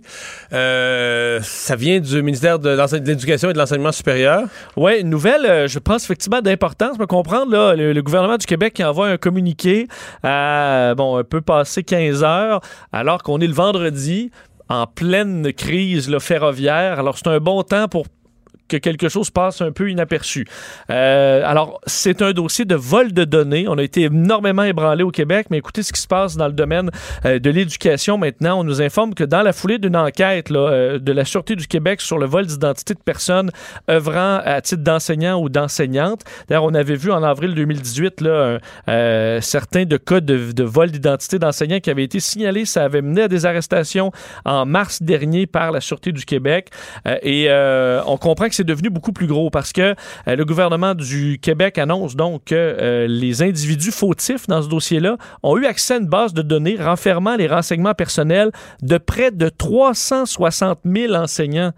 Euh, après, après avoir dérobé un code d'utilisateur et un mot de passe. Euh, alors, 360 000 enseignants au Québec ont vu leurs données être compromis euh, selon l'information qui nous est donnée par le gouvernement du Québec. On dit que, notons que la fiabilité des systèmes informatiques du gouvernement n'est pas remise en cause puisque le vol aurait été réalisé à partir d'une utilisation frauduleuse d'un mot de passe et d'un code d'accès. Donc, le système n'a pas été piraté, mais on a eu un, un ac- un accès euh, code d'accès normal et on a pu accéder à cette information-là. On informe, on a informé les fédérations et associations concernées euh, dans le réseau de l'éducation- aujourd'hui euh, de l'importance de, cette, euh, de ce vol de données. La Sûreté du Québec poursuit son enquête. Euh, on va donner, c'est pour ça que ça c'est un sentiment de déjà-vu, là. les personnes, si vous êtes de ceux-là, là, vous êtes des enseignants qui nous écoutez, vous pourrez bénéficier sans frais de services d'une société offrant des services de surveillance de dossiers de crédit. Alors, on va vous surveiller votre crédit. C'est ce qu'on vous informe. Alors, quand même, une nouvelle, un autre, euh, vol, de, un autre vol de données majeur euh, au Québec. C'est de voir, intéressant de voir les détails. Mais communiqué qu'on a assurément voulu euh, passer aujourd'hui euh, à travers l'avalanche d'informations. J'ai devant moi le communiqué conjoint qui est envoyé par euh, les Mohawks et euh, les Wet'suwet'en. Euh, deux, deux demandes essentiellement. On demande toujours que on- eux considèrent que la GRC ne s'est pas retirée, disent que depuis que le gouvernement a dit qu'elle s'est retirée, ça n'a pas été le cas. Et dans un deuxième temps, ils demandent que toutes les activités de Coastal Gasline cessent. À partir de là, ils sont prêts à rencontrer les ministres Miller et Bennett, mais à condition que ce soit sur le territoire, se- seulement en territoire Wet'suwet'en. Ils ne peuvent pas être rencontrés ailleurs. Est-ce que ça, est-ce que ça, mis avec la déclaration de M. Trudeau, est-ce qu'il y a un terrain d'entente possible? On semble quand même pas, je dirais que le ton il semble pas à la confrontation dans le n'est pas langage. dans l'escalade. Comme, non, on n'est pas dans l'escalade. Mais on n'est pas proche d'une entente non plus parce que leur demande que de l'arrêt de tous les travaux, c'est le mot temporaire. là. Exemple, le chef du bloc demandait, dit, les travaux là, du, du pipeline, pourrais-tu arrêter, mettons, pendant 30 jours? là? Mais eux, est-ce qu'ils demandent un arrêt? Le, pipeline ne peut pas arrêter. C'est un projet, c'est un, projet approuvé. D'ailleurs, personne au Québec comprend que le projet il est approuvé là, par le gouvernement de la Colombie-Britannique, qui est un gouvernement néo-démocrate. Oui. Ce qu'il y a de plus pro-autochtone que tu peux exister au Canada? Et, le Et pro-environnement. là. oui, mais, mais pas tout. Les néo-démocrates ont pas ce qu'il faut pour gouverner, ont pas assez de sièges en Colombie-Britannique. Ce qui leur permet de gouverner, c'est le soutien du Parti vert, les trois députés du Parti vert. Fait que c'est une coalition NPD vert qui gouverne là, et qui sont considérés comme les Autochtones comme des ennemis, là, comme si c'était euh, des, des radicaux anti-autochtones. C'est pour ça que c'est. C'est pas facile de voir comment ça va se régler, mais en tout cas, on n'est pas dans. Le communiqué n'est pas dans l'escalade, mais je vois pas nécessairement non plus de voie de solution immédiate. Le buzz de Vincent Dessureau. Et dans ton buzz d'aujourd'hui, tu nous parles d'une histoire d'intimidation, mais qui devient vraie, qui devient virale, pardon. Ouais, une histoire. C'est le petit gars en Australie, Ouais, j'ai pas le choix de- d'en parler un peu de cette histoire-là parce que ça a C'est tellement mondial, ébranlé. hein? Ouais, c'est vraiment mondial euh, aujourd'hui. C'est- Ça a vraiment euh, ébranlé beaucoup, beaucoup de gens, cette histoire euh, d'une mère australienne qui a euh, voulu dénoncer l'intimidation dont euh, est victime son garçon de seulement 9 ans euh, qui, a, euh, qui est atteint de nanisme. Mais on l'entend, bon, la, la mère s'appelle Ya- Yaraka Bayliss et elle est, euh, bon, évidemment secouée par ça, filme son garçon qui revient de l'école, a été intimidé et qui tient des propos, euh, le petit Quaden, là, 9 ans, euh, vraiment qui donne froid dans le dos parce qu'il demande à seulement 9 ans euh, de se suicider, là, demande une corde carrément ou de, de, de vouloir se transpercer le cœur avec un couteau. Alors, ça a lancé un grand débat, un questionnement mondial sur l'intimidation. Je vais faire entendre un petit extrait de cette vidéo-là, très touchant. So, is there any advice or support or anything that other parents or you know families have done to help raise disability awareness and education within the school so that this doesn't happen? I've got some good advice, but I need more because this is the effect of bullying. This is what it's doing, and I want people to know how much it is hurting us as a family. I want people to educate their children. The whole anti bullying shit isn't fucking working. Bon, alors vous entendez la mère, l'appel de la mère et l'enfant qui pleure derrière, l'enfant qui a eu ces propos-là par, par après. Alors, euh, c'est c'est du- dur à regarder quand même. Ça a été vu des dizaines de millions de fois dans les euh, dernières heures avec le, le mot clé, le mot-clic euh, We Stand with Quaden. Ça a lancé une vague de solidarité, entre autres lancée par un homme de la Californie qui a fait une page de sociofinancement qui est passée de 10 000 à 245 000 dollars aujourd'hui. Probablement euh, des- Ouais, des- probablement des- déjà ça, ouais. pas mal plus. Euh, alors, euh, même des vedettes, l'acteur australien Hugh Jackman. Alors, ça fait vraiment le tour, un questionnement général sur la façon dont on, on prépare nos enfants, euh, dont les parents peuvent Le- parler du respect aux enfants. à l'école du petit gars, là. Oui, ah, et ça va, ça va peut-être être différent. Là. Ouais. Effectivement. En tout cas, il peut s'engager les gardes du corps s'il Oui, c'est euh, s'il veut, mais, euh, Mais vraiment, c'est touchant. Vous, vous allez le voir circuler sur les réseaux sociaux, assurément. Est-ce qu'on aime moins les gens qu'avant? Bon, euh, Mais que- les gens, c'est large, les gens, là. C'est large, mais la question est large aussi. là. Est-ce que tu aimes le monde? Oui. Oui, je pense que oui. Puis de toute façon, toi, t'es été politicien, t'as pas le choix. Ben, ben, Ben oui. T'en as serré des mains plus que jamais. Mais moi, ma moi, ta question, est-ce qu'on aime les gens, est-ce qu'on aime moins les gens qu'avant? Ma réponse, c'est oui. là. Je veux dire, il y a un mouvement anti-humaniste majeur dans Ah, le monde. Tu vois ça comme ça. qu'on aime les animaux, on aime la planète, on n'aime plus les humains. L'humain est, l'humain est le mal sur Terre. là. Donc, on aime les animaux, on aime... On va... Écoute, il y a du monde qui vont parler de l'eau là, comme étant... L'eau, ça, c'est comme un être. Oui. L'eau, faut la... La Terre, euh, la Terre, Notre mère, la Terre, là, c'est mais- ça. Notre mère, moins la Terre, l'humain. l'humain. Non, Non, non, mais c'est une- là, c'est une analyse, C'est une, gang euh, de, c'est une gang de déchets, là, l'humain. là. Une analyse Moi, intéressante. je suis aux antipodes de ça. Moi, je suis un humaniste. Je Fait comprends. antipodes de ça. La, la Terre, je l'aime bien, mais c'est une grosse roche. Faut en prendre soin parce qu'on en a besoin pour vivre des générations de vent. Mais je veux dire, euh, c'est pas quelqu'un, la Terre. L'humain est quand même à- Oui. avant, mettons, les fourmis aussi. Là. Mettons, oui. Bon. Euh, mais écoute, c'est intéressant ton analyse parce qu'on se rend compte dans un, des, des chiffres dévoilés par l'Institut national. Ben, ou- euh, on, verra. L'Institut euh, national de la statistique en Angleterre fait une analyse d'un peu toute l'Europe sur des chiffres que les gouvernements ont sur la sociabilité des, euh, des gens. Et on se rend compte qu'il y a beaucoup de choses qui changent de- depuis quelques années par rapport à l'augmentation des, euh, de la solitude volontaire un peu. Donc, on est, on s'aime un peu moins. Une des premières statistiques étant peut-être quelque chose que tu fais, c'est-à-dire être heureux lorsque tes plans sociaux sont annulés. Donc, toi, tu avais un souper avec des amis, puis là, tu avais dit oui pour dans un mois, puis là, la veille, c'est annulé, et au lieu d'être déçu, t'es Non, soulagé contre... Ben là, c'est pas, ça peut arriver une fois par euh, deux ans là, que ça me donnait plus ou je suis fatigué ou, finalement c'est plus ça que je voulais voir, mais c'est pas la norme. C'est ça, mais- Moi, généralement c'est l'inverse. Je suis désemparé, là, ça m'achale. Mais t'es conscient que Parce que pour beaucoup- je- moi, on se chicane là-dessus chez nous. des- Moi, je suis pas un annuleux là. Je veux dire, si, tu, si tu me demandes pour quelque t'es chose, commis... c'est même si j'ai une jambe cassée, une pneumonie, euh, mon char marche plus, euh, Tu vas trouver un moyen. Je vais me traîner. Ça en prend vraiment beaucoup pour que t'annules. Ben, Alors j'ai que- donné ma parole, j'allais être là. tu sais. Des fois, tu peux pas. Des fois, l'impossible ne l'est tenu. Mais il y a du monde qui sont. Moi, je Il y a des annuleux, là. Moi, j'en ai, tu peux pas- tu une peux fois pas- sur deux. là. Ouais. C'est un ass- ils, ils disent oui, c'est un pile ou face. Même des fois un peu moins que ça. Moins de 50%, ok. D'ailleurs, euh, 60 des gens euh, se sentiraient plutôt heureux lorsque ces plans, leurs plans sociaux sont annulés. Ça, c'est asocial pour vrai, là. Oui, mais c'est sou- 60 des gens. là. C'est plus qu'un sur deux qui est content quand t'annules. Mais toi, es-tu content quand des gens annulent? Non, non, ça m'énerve, là. Parce que moi, je, je me. Parce que, entre autres, la- ceux qui le font le plus, c'est les milléniaux, là. Loin devant les, les autres générations. Moi, je suis. C'est à la limite. Alors, je Les milléniaux, milléniaux. les milléniaux annulent ou sont contents quand quelqu'un annule? les, les milléniaux font tout ça. Fait, ils sont contents quand ça annule et ils vont inventer n'importe quoi pour annuler. Parce qu'ils veulent pas voir de monde. Euh, ouais, on Mais dit là, pourquoi pas voir de monde? Parce qu'ils veulent jouer sur leur jeu, leur console? Ou parce qu'ils. à la maison tout seul avec un téléphone. C'est ce qu'on comprend de l'analyse.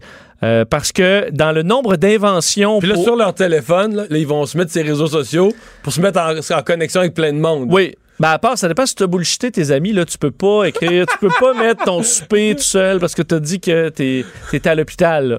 Comprends? Belle soirée, bouteille de vin. euh, Alors ça, mais les milléniaux sont bons pour gérer ça, là, un peu de bullshit sur les réseaux sociaux. On est né là-dedans. Mais euh, entre autres, le nombre d'inventions par année sur, pour manquer un événement, là, les milléniaux, la moyenne étant de 22 fois, 22 mensonges. Alors c'est quand même deux par mois. Là. Alors, à peu près aux deux semaines, tu inventes de quoi pour ne pas aller à un souper ou pas aller à une activité. Et les euh, 55 ans et plus, c'est 7. C'est beaucoup moins. Beaucoup plus rare. Euh, les, les- les inventions, là, on dit l'animal est malade. Ça, les milléniaux l'utilisent beaucoup. Là. Euh, bris mécanique, évidemment. euh, urgence à la maison, un peu flou. Et on dit que même au, au, enfin, le, le fait de parler à ses voisins, c'est en chute libre. Le fait de demander des services à ses voisins, c'est en chute libre aussi. Et que même le temps passé en couple est en baisse. On dit que on va passer en moyenne le, le temps là, de libre dans une journée qu'on évalue, donc où on dort pas et où on travaille pas, c'est 7h30. Mais même ce temps-là, on n'en passe que 57% du temps en couple. C'est-à-dire qu'il y a à peu près un 4 heures là, par couple ou euh, par jour où on est dans la même pièce là, à communiquer. Ce qui est en baisse aussi. Même le week-end, c'est 9 heures là, de libre en couple, mais seulement 60% de ce temps-là est vraiment passé En couple. en couple dans la même pièce. Ou peut-être tu vas aller au sous-sol. La seule, disons, bonne le seul bon point, c'est qu'on aurait moins peur qu'avant de marcher seul dans la rue la nuit. Ah, OK. C'est la seule nouvelle, disons, qui montre euh, qu'on est rassuré par quoi que ce soit. Et aussi, on a moins peur de la solitude. Alors, ça va de ce côté-là. On est plus souvent seul. Mais on n'a pas peur de la Alors, on solitude. a moins peur. Bon, c'est logique. Euh, des chandelles parfumées chez McDo? Oui, je termine là-dessus parce que euh, je sais pas si tu as vu cette nouveauté Non. McDonald's. C'est pas une blague, là? Non, McDo ont, des, ont un site où tu peux acheter euh, des, des chandails, des pins, des trucs un peu à la aux couleurs Ben, de du McDonald's. merchandising, C'est de ça. la cochonnerie. euh. De la merch, là, Ah, comme ouais. on dirait dans les tournées de, de musique. Et ils lancent euh, aujourd'hui des chandelles au, euh, au quart de livre. Alors, pas, là. chandelle quart de livre, mais Ça sent le McDo dans la maison. oui, sauf que ce qu'il y a de plus fascinant, c'est que un peu, tu sais, maintenant, tu peux choisir ce que tu mets dans ton hamburger. Ben, tu peux choisir tes ingrédients parce que c'est ch- chaque six chandelles et chacune est un ingrédient du quart de livre. Alors, tu as la chandelle petit pain. Tu as la chandelle ketchup, la chandelle pickle, la chandelle fromage, oignon. Pour le quart de livre complet, faut que tu allumes les six. Les six chandelles. Pour si t'aimes pas les pickles, t'en mets 5 sur 6. oui, si t'aimes pas le- les oignons. Moi, j'enlèverais, mettons, celle oignon. J'en mettrais deux ketchup, deux pickles. là, ça me donnerait mon quart de livre parfait. Tu comprends? Et euh, alors, on dit, mais McDo suggère justement de les mixer pour un maximum Ça de coûte combien de délicieux. Le prix n'est pas encore dévoilé. On Ah, a le prix des autres articles, comme il y a un calendrier, ça coûte 25 On a des mitaines et tout ça. Mais euh, ce sera disponible seulement aux États-Unis. Mais on peut faire une balade là, au sud. Et euh, le prix n'est pas, encore, euh, est pas encore dévoilé. Si c'est 25 par chandelle, là, ça commence à faire cher pour euh, avoir un quart de livre au complet. Et on suggère aussi, si vous avez à vendre votre maison, c'est pas les, les fragrances simples et discrètes sont à utiliser. Alors, Juste le petit pain. utile. Juste le pain. J'avoue, ben, l'odeur de pain, c'est peut-être la meilleure odeur de, f- Mais de bœuf j'avais frais. acheté, quand j'avais acheté ma, ma première maison à- ce- dans la région de Montréal, quand j'ai quitté la politique, Ouais. on s'en venait à Montréal, on avait visité une série de maisons. Il y en avait une, là. Écoute, on avait le fou rire, Marie-Claude et moi. Ça sentait, là, mais à mort, là, la tarte aux pommes. Là, on se demandait si tu, tu sais, ont-tu acheté un spray Apple Pie, là? Ouais. Ou est-ce que vraiment la personne, euh, genre, elle savait, mettons, je sais pas, notre rendez-vous est à 14h, fait que là, à midi et demi, elle t'a envoyé une tarte aux pommes. tarte aux pommes une solide tarte aux pommes dans le four, puis tout ça. Mais tu sais, Ça sentait vraiment mais comme parce que la tarte aux pommes, c'est un peu comme une. C'est drôle en soi, là, tu sais, ah, ça sent la tarte aux pommes, mais là, tu rentres dans la maison, ça sent juste la tarte aux pommes à cannelle, à plein nez dans toutes les pièces, ça sent la tarte aux pommes. Tu peux, vite- tu peux te tanner vite quand même. Ben, c'est plus qu'une curiosité. hein. Hmm.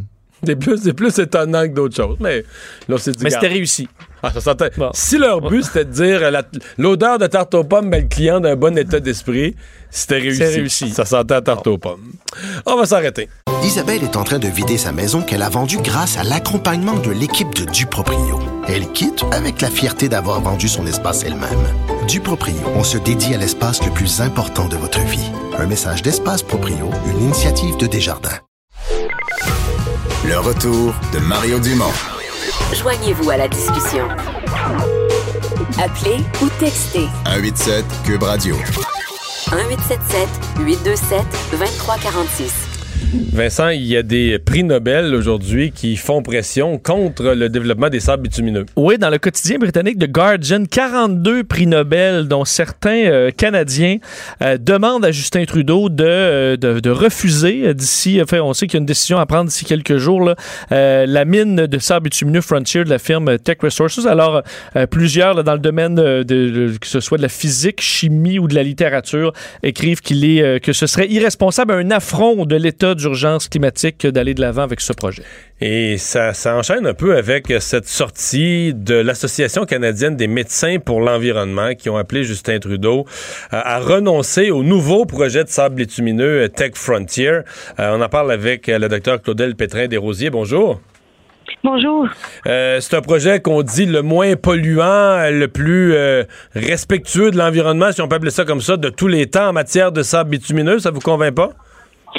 Pas du tout. En fait, même le, le rapport euh, qui, que, que Tech a fait, euh, le, le, le projet, le, rapport en fait concluait que le projet allait avoir des conséquences pour l'environnement, euh, avoir potentiellement des conséquences pour la santé de la population, mais qu'on jugeait que l'économie primait et donc on acceptait de vivre avec des conséquences négatives pour l'environnement. Donc le projet soit plus responsable que les autres, mais quand on parle de mauvais projets, pour nous ça reste dans la catégorie de mauvais projets. On s'attend à 260 000 barils de pétrole par jour, euh, des émissions de, de, carbone de 1,4 mégatonnes par année. C'est énorme. C'est pas un projet qui est respectueux de l'environnement. C'est pas un projet qui, qui est compatible mmh. avec les cibles ambitieuses que le gouvernement Trudeau a lui-même mis de l'avant durant la dernière campagne électorale. Mmh. Euh... Le, le, le, est-ce, qu'il y a, est-ce que les autres projets existants, les autres exploitations existantes de sable bitumineux sont acceptables dans votre esprit? Dans notre esprit, en fait, il y, a, il y a une transition qui doit s'opérer le plus rapidement possible. Euh, on le démontre de plus en plus. Les sables bitumineux contribuent aux émissions de gaz à effet de serre, ralentissent la lutte efficace au changement climatique. C'est dans notre intérêt à nous de lutter efficacement contre les changements climatiques. Et ça, ben, les projets de sable bitumineux, tranquillement, ils doivent arrêter, euh, tendre vers une transition qui est qui est plus verte. Et pour nous, éventuellement, c'est c'est pas compatible, mais d'aller vers un nouveau projet qu'on connaît déjà comme étant euh, une mauvaise chose pour l'environnement, pour nous, c'est pas cohérent avec la vision actuelle euh, et, les connaissances scientifiques d'aujourd'hui. Ouais. Euh, vous vous attaquez au, lieu de production, mais comme je dis souvent, c'est pas, vous devriez pas plutôt demander la fermeture des stations-service parce que dans le fond, ce qui génère de la production, euh, c'est qu'il y a de la consommation. Si personne consomme de pétrole, euh, les producteurs, ces projets-là, vont tous les abandonner. On, se bat contre des moulins avant. Hein. Si on fermait, si on, on s'attaquait simplement à la demande de dire on ferme les stations-service ou mais la, question, c'est est-ce qu'il y a une réelle demande pour un projet comme Tech Frontier? On estime que le projet serait rentable seulement si le coût du baril de pétrole serait de 95 mm En ce moment, les moyennes tournent autour de 50 Oui, donc, présentement, il serait probablement, il serait probablement pas réalisé. Vous avez raison là-dessus. Même s'il y avait le feu vert, il serait pas réalisé. Exact. Puis je pense que de plus en plus, on parle de transition verte, on parle de véhicules électriques. Euh, tranquillement, la demande devrait diminuer. Puis je pense que c'est c'est certainement pas une énergie de transition. C'est pas un projet qui est garant de l'avenir. Et, et, et l'Association canadienne des médecins pour l'environnement a tenu à prendre position dans une perspective de protection de la santé de la hmm. population. Mais qu'est-ce qui est une production? Parce que si on s'entend que d'ici 2050, on va consommer du pétrole, qu'est-ce qui serait selon vous une meilleure production? Euh, est-ce que le Québec devrait développer, par exemple, Old Harry euh, dans, dans le golfe Saint-Laurent? À l'île d'Anticosti? Euh, est-ce qu'il y a d'autres sources de pétrole qui vous apparaissent plus appropriées? Ben, en fait, nous, on veut, on veut qu'on sorte d'une économie qui est basée sur le pétrole. Oui, oui, oui, je vous ai entendu, je vous entendu, mais je vous parle dans la transition d'ici 2050, on va en consommer là, des, quand même des, milliards de barils. Il faut qu'ils viennent de quelque part. Même en étant en décroissance, là, il faut qu'ils viennent de quelque part. C'est quoi la source euh, souhaitable? Ben, nous, idéalement, c'est une source qui n'est pas dommageable pour l'environnement ni pour la C'est ça, je vous, demande laquelle. Vous êtes une scientifique, là des, projets de fracturation hydraulique, ce n'est pas compatible avec la santé des projets. Mais là, on consomme, madame, madame, on consomme beaucoup ça, là. On consomme beaucoup le pétrole. Présentement, on consomme beaucoup du pétrole qui vient des États-Unis. Il est presque entièrement par fracturation hydraulique, là, depuis les développements qu'a autorisé M. Barack Obama. Je suis d'accord avec vous qu'en ce moment, on consomme du pétrole. Moi, ce que je peux vous dire, c'est que d'un point de vue de l'Association canadienne des médecins pour l'environnement, notre expertise, c'est la protection de la santé de la population. Et donc, on a un devoir de se positionner quand on a des décisions politiques comme celle-ci à prendre. On a un, on a un choix. Et, le choix pour nous. Mais c'est ce que je vous demande. Ce que je vous demande, le choix. C'est quoi le choix que vous préconisez? C'est ça le sens de ma question. Quel est le choix que vous préconisez? quand il y aura des, des, des, des, évaluations environnementales qui incluront complètement les impacts sur la santé ou qu'on aura une certitude que les impacts sont ne sont pas négatifs, en ce moment-là, on pourrait s'en reparler. Mais actuellement, dans les hmm. projets envisager. Les impacts sur la santé sont négatifs et pour nous, on se fait une responsabilité du moins d'en parler, de le mentionner, de le faire connaître à la population. le projet comme Tech Frontier a été évalué et on n'a même pas évalué complètement les impacts sur la santé. On minimise cet aspect-là. L'étude a été menée de façon non indépendante. C'est pas des conditions qui nous, mhm. satisfont comme scientifiques et c'est vraiment la raison pour laquelle on a décidé cette semaine de prendre position. Euh, je comprends. Avez-vous l'impression quand on importe du pétrole, euh, que ce soit de peu importe de, de, quel pays, euh, je sais pas, on nous dit qu'on a importé euh, à un moment donné de l'Arabie Saoudite, là, c'est beaucoup moins, de l'Algérie. Euh, euh, avez-vous l'impression que ces pays-là sont, euh, c'était du Nigeria beaucoup, c'est des pays qui sont plus respectueux de l'environnement, qui ont des règles plus structurées, plus sévères que le Canada, des meilleures évaluations de la santé, des meilleures évaluations environnementales? Pas nécessairement. Euh, je pense que le Canada a un rôle de leadership à prendre. On, on se fait un plaisir sur la scène internationale de dire qu'on est un leader vert. Puis je pense que ce qu'on dit à l'international doit être cohérent ce qu'on fait à la maison. Et si on veut être crédible encore plus sur la scène internationale et être un leader positif, par exemple dans les négociations qui entourent l'accord de Paris, les cibles et les objectifs que les pays auxquels doivent se soumettre là, prochainement, ben on doit on doit engendrer une transition à la maison pour être cohérent dans nos actions. Et pour nous, ça passe par des gestes qui sont plus décisifs. Euh, des projets comme Tech Frontier ne sont pas cohérents. Euh, il y a plusieurs experts qui s'entendent de dire qu'un projet comme celui-ci empêche le Canada, empêcherait le Canada d'atteindre des objectifs de carboneutralité d'ici 2050. Alors nous, on a un petit peu de la misère à voir Mm. comment ce qui, est, ce qui est un objectif louable. Nous, l'objectif en tant que médecin, c'est d'avoir une population qui est en santé. On sait que les changements climatiques sont une menace à la santé. Si on réduit la source principale, la cause principale des changements climatiques et les émissions de gaz à effet de serre, on a le potentiel ici d'améliorer la santé de toute la population, puis c'est sur pourquoi on travaille. Ben, donc, euh, on vous entend bien. Tech Frontier, c'est non dans votre esprit. Décision que le gouvernement Exact. Trudeau doit prendre dans les semaines à venir. Merci de nous avoir parlé. Merci. Le docteur Claudel Pétrin-Desrosiers, présidente du comité québécois euh, de l'Association canadienne des médecins pour l'environnement. On s'arrête. William et Sébastien ont enfin trouvé le condo de leur rêve. Ils l'ont acheté avec l'aide d'une courtière immobilière recommandée par Confia. Parmi les courtiers qui leur ont été proposés, William et Sébastien ont choisi de faire affaire avec Hélène. Elle connaissait bien le quartier et d'emblée, elle a compris leurs besoins. Ça a tout de suite cliqué. Mais quand même pas autant qu'entre William et Sébastien. Confia, on se dédie à l'espace le plus important de votre vie. Confia fait partie d'Espace Proprio, une initiative de Desjardins. Le retour de Mario Dumont, le seul ancien politicien qui ne vous sortira jamais de cassette. Mario Dumont et Vincent Dessureau. Cube Radio.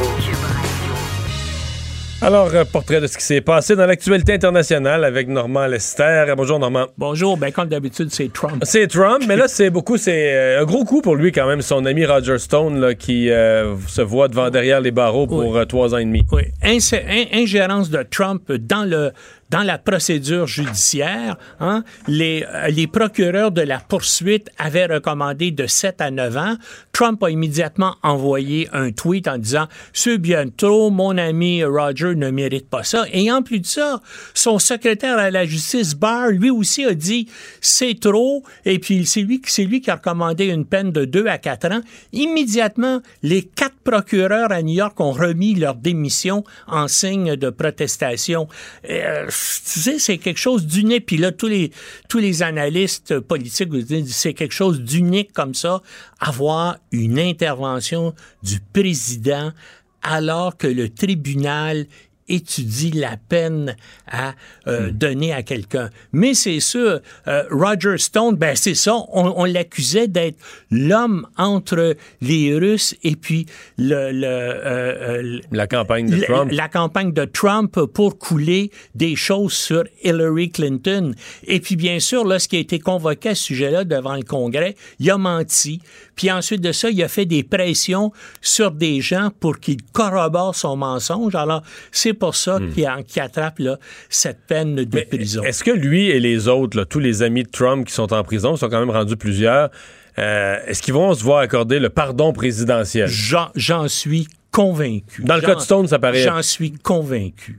Ouais. Oui, ben seulement les gens qui ont finalement collaboré avec la justice. Ouais, ceux qui sont, ceux qui sont retournés contre lui Oui, complètement, eux oui, autres, ils peuvent oublier ça. Eux autres, eux autres, ils, pas- ils vont Oui. rester en prison. Mais ceux qui collaborent ou qui, euh, euh, qui ont collaboré avec la justice puis qui continuent euh, dans cette attitude-là, eux autres, ils vont euh, rester en prison. Les autres vont vont, vont Ceux qui ont été fidèles à Trump. Oui, vont, vont vont être glacés. C'est hein, c'est quelque chose d'unique aux États-Unis, dans des démocraties occidentales, là, qui a une démocratie, je dis bien, c'est peut-être que dans l'Italie de Mussolini, ça devait peut-être se passer comme ça, mais en Occident, depuis euh, 60 ans, c'est des choses incroyables qui se passent à Washington. Il y a des auditeurs qui en reviendront pas, mais les services secrets ont recommencé aux États-Unis à parler de potentielle ingérence russe, même de probable ingérence russe dans la prochaine réélection de Trump. D'ingérence russe dans la prochaine.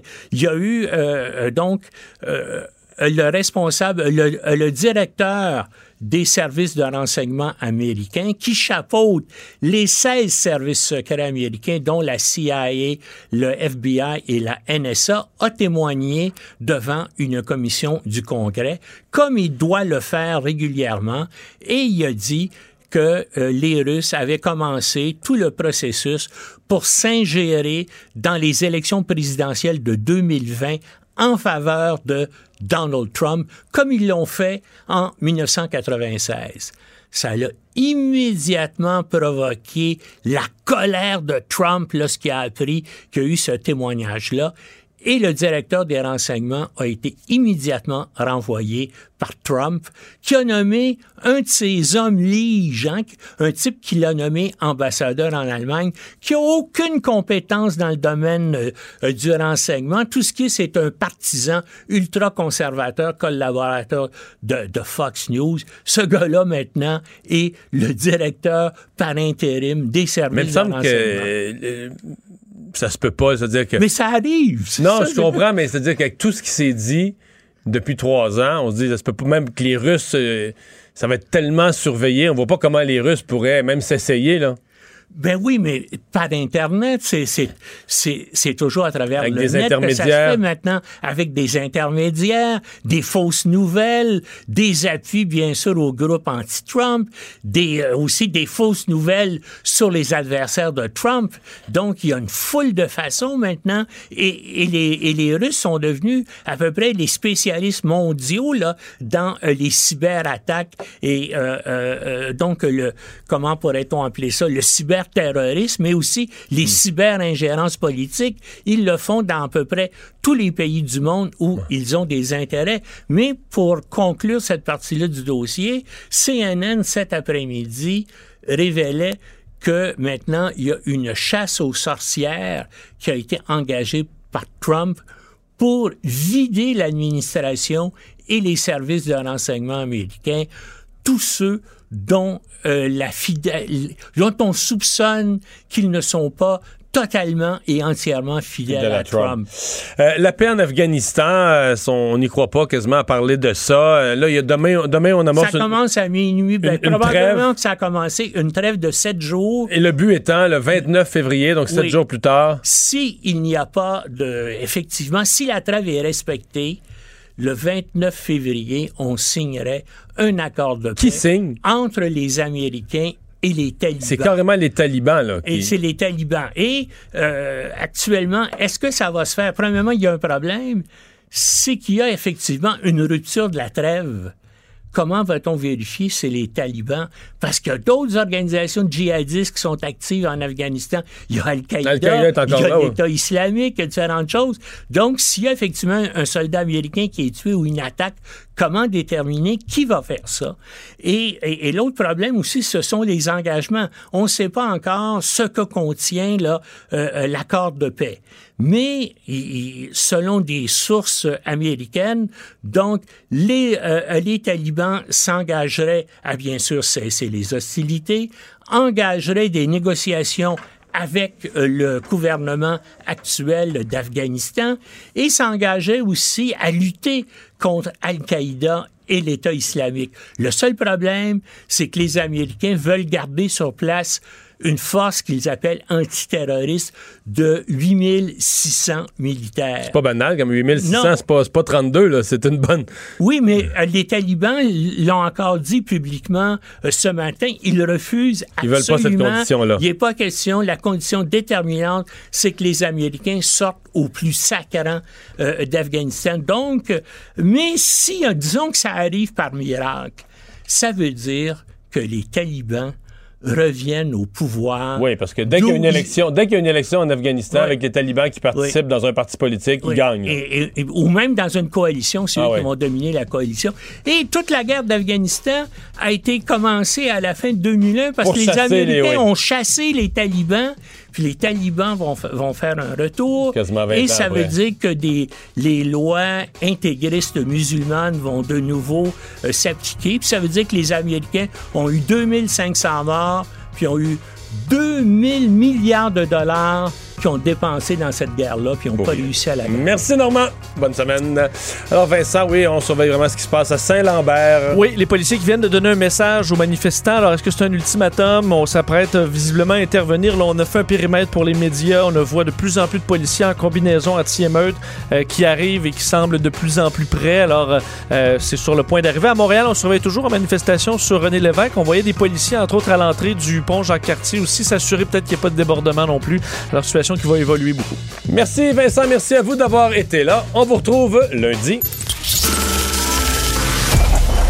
Cette émission est maintenant disponible en podcast. Rendez-vous dans la section balado de l'application ou du site cube.radio pour une écoute sur mesure en tout temps. Cube Radio, autrement dit. Et maintenant, autrement écouté.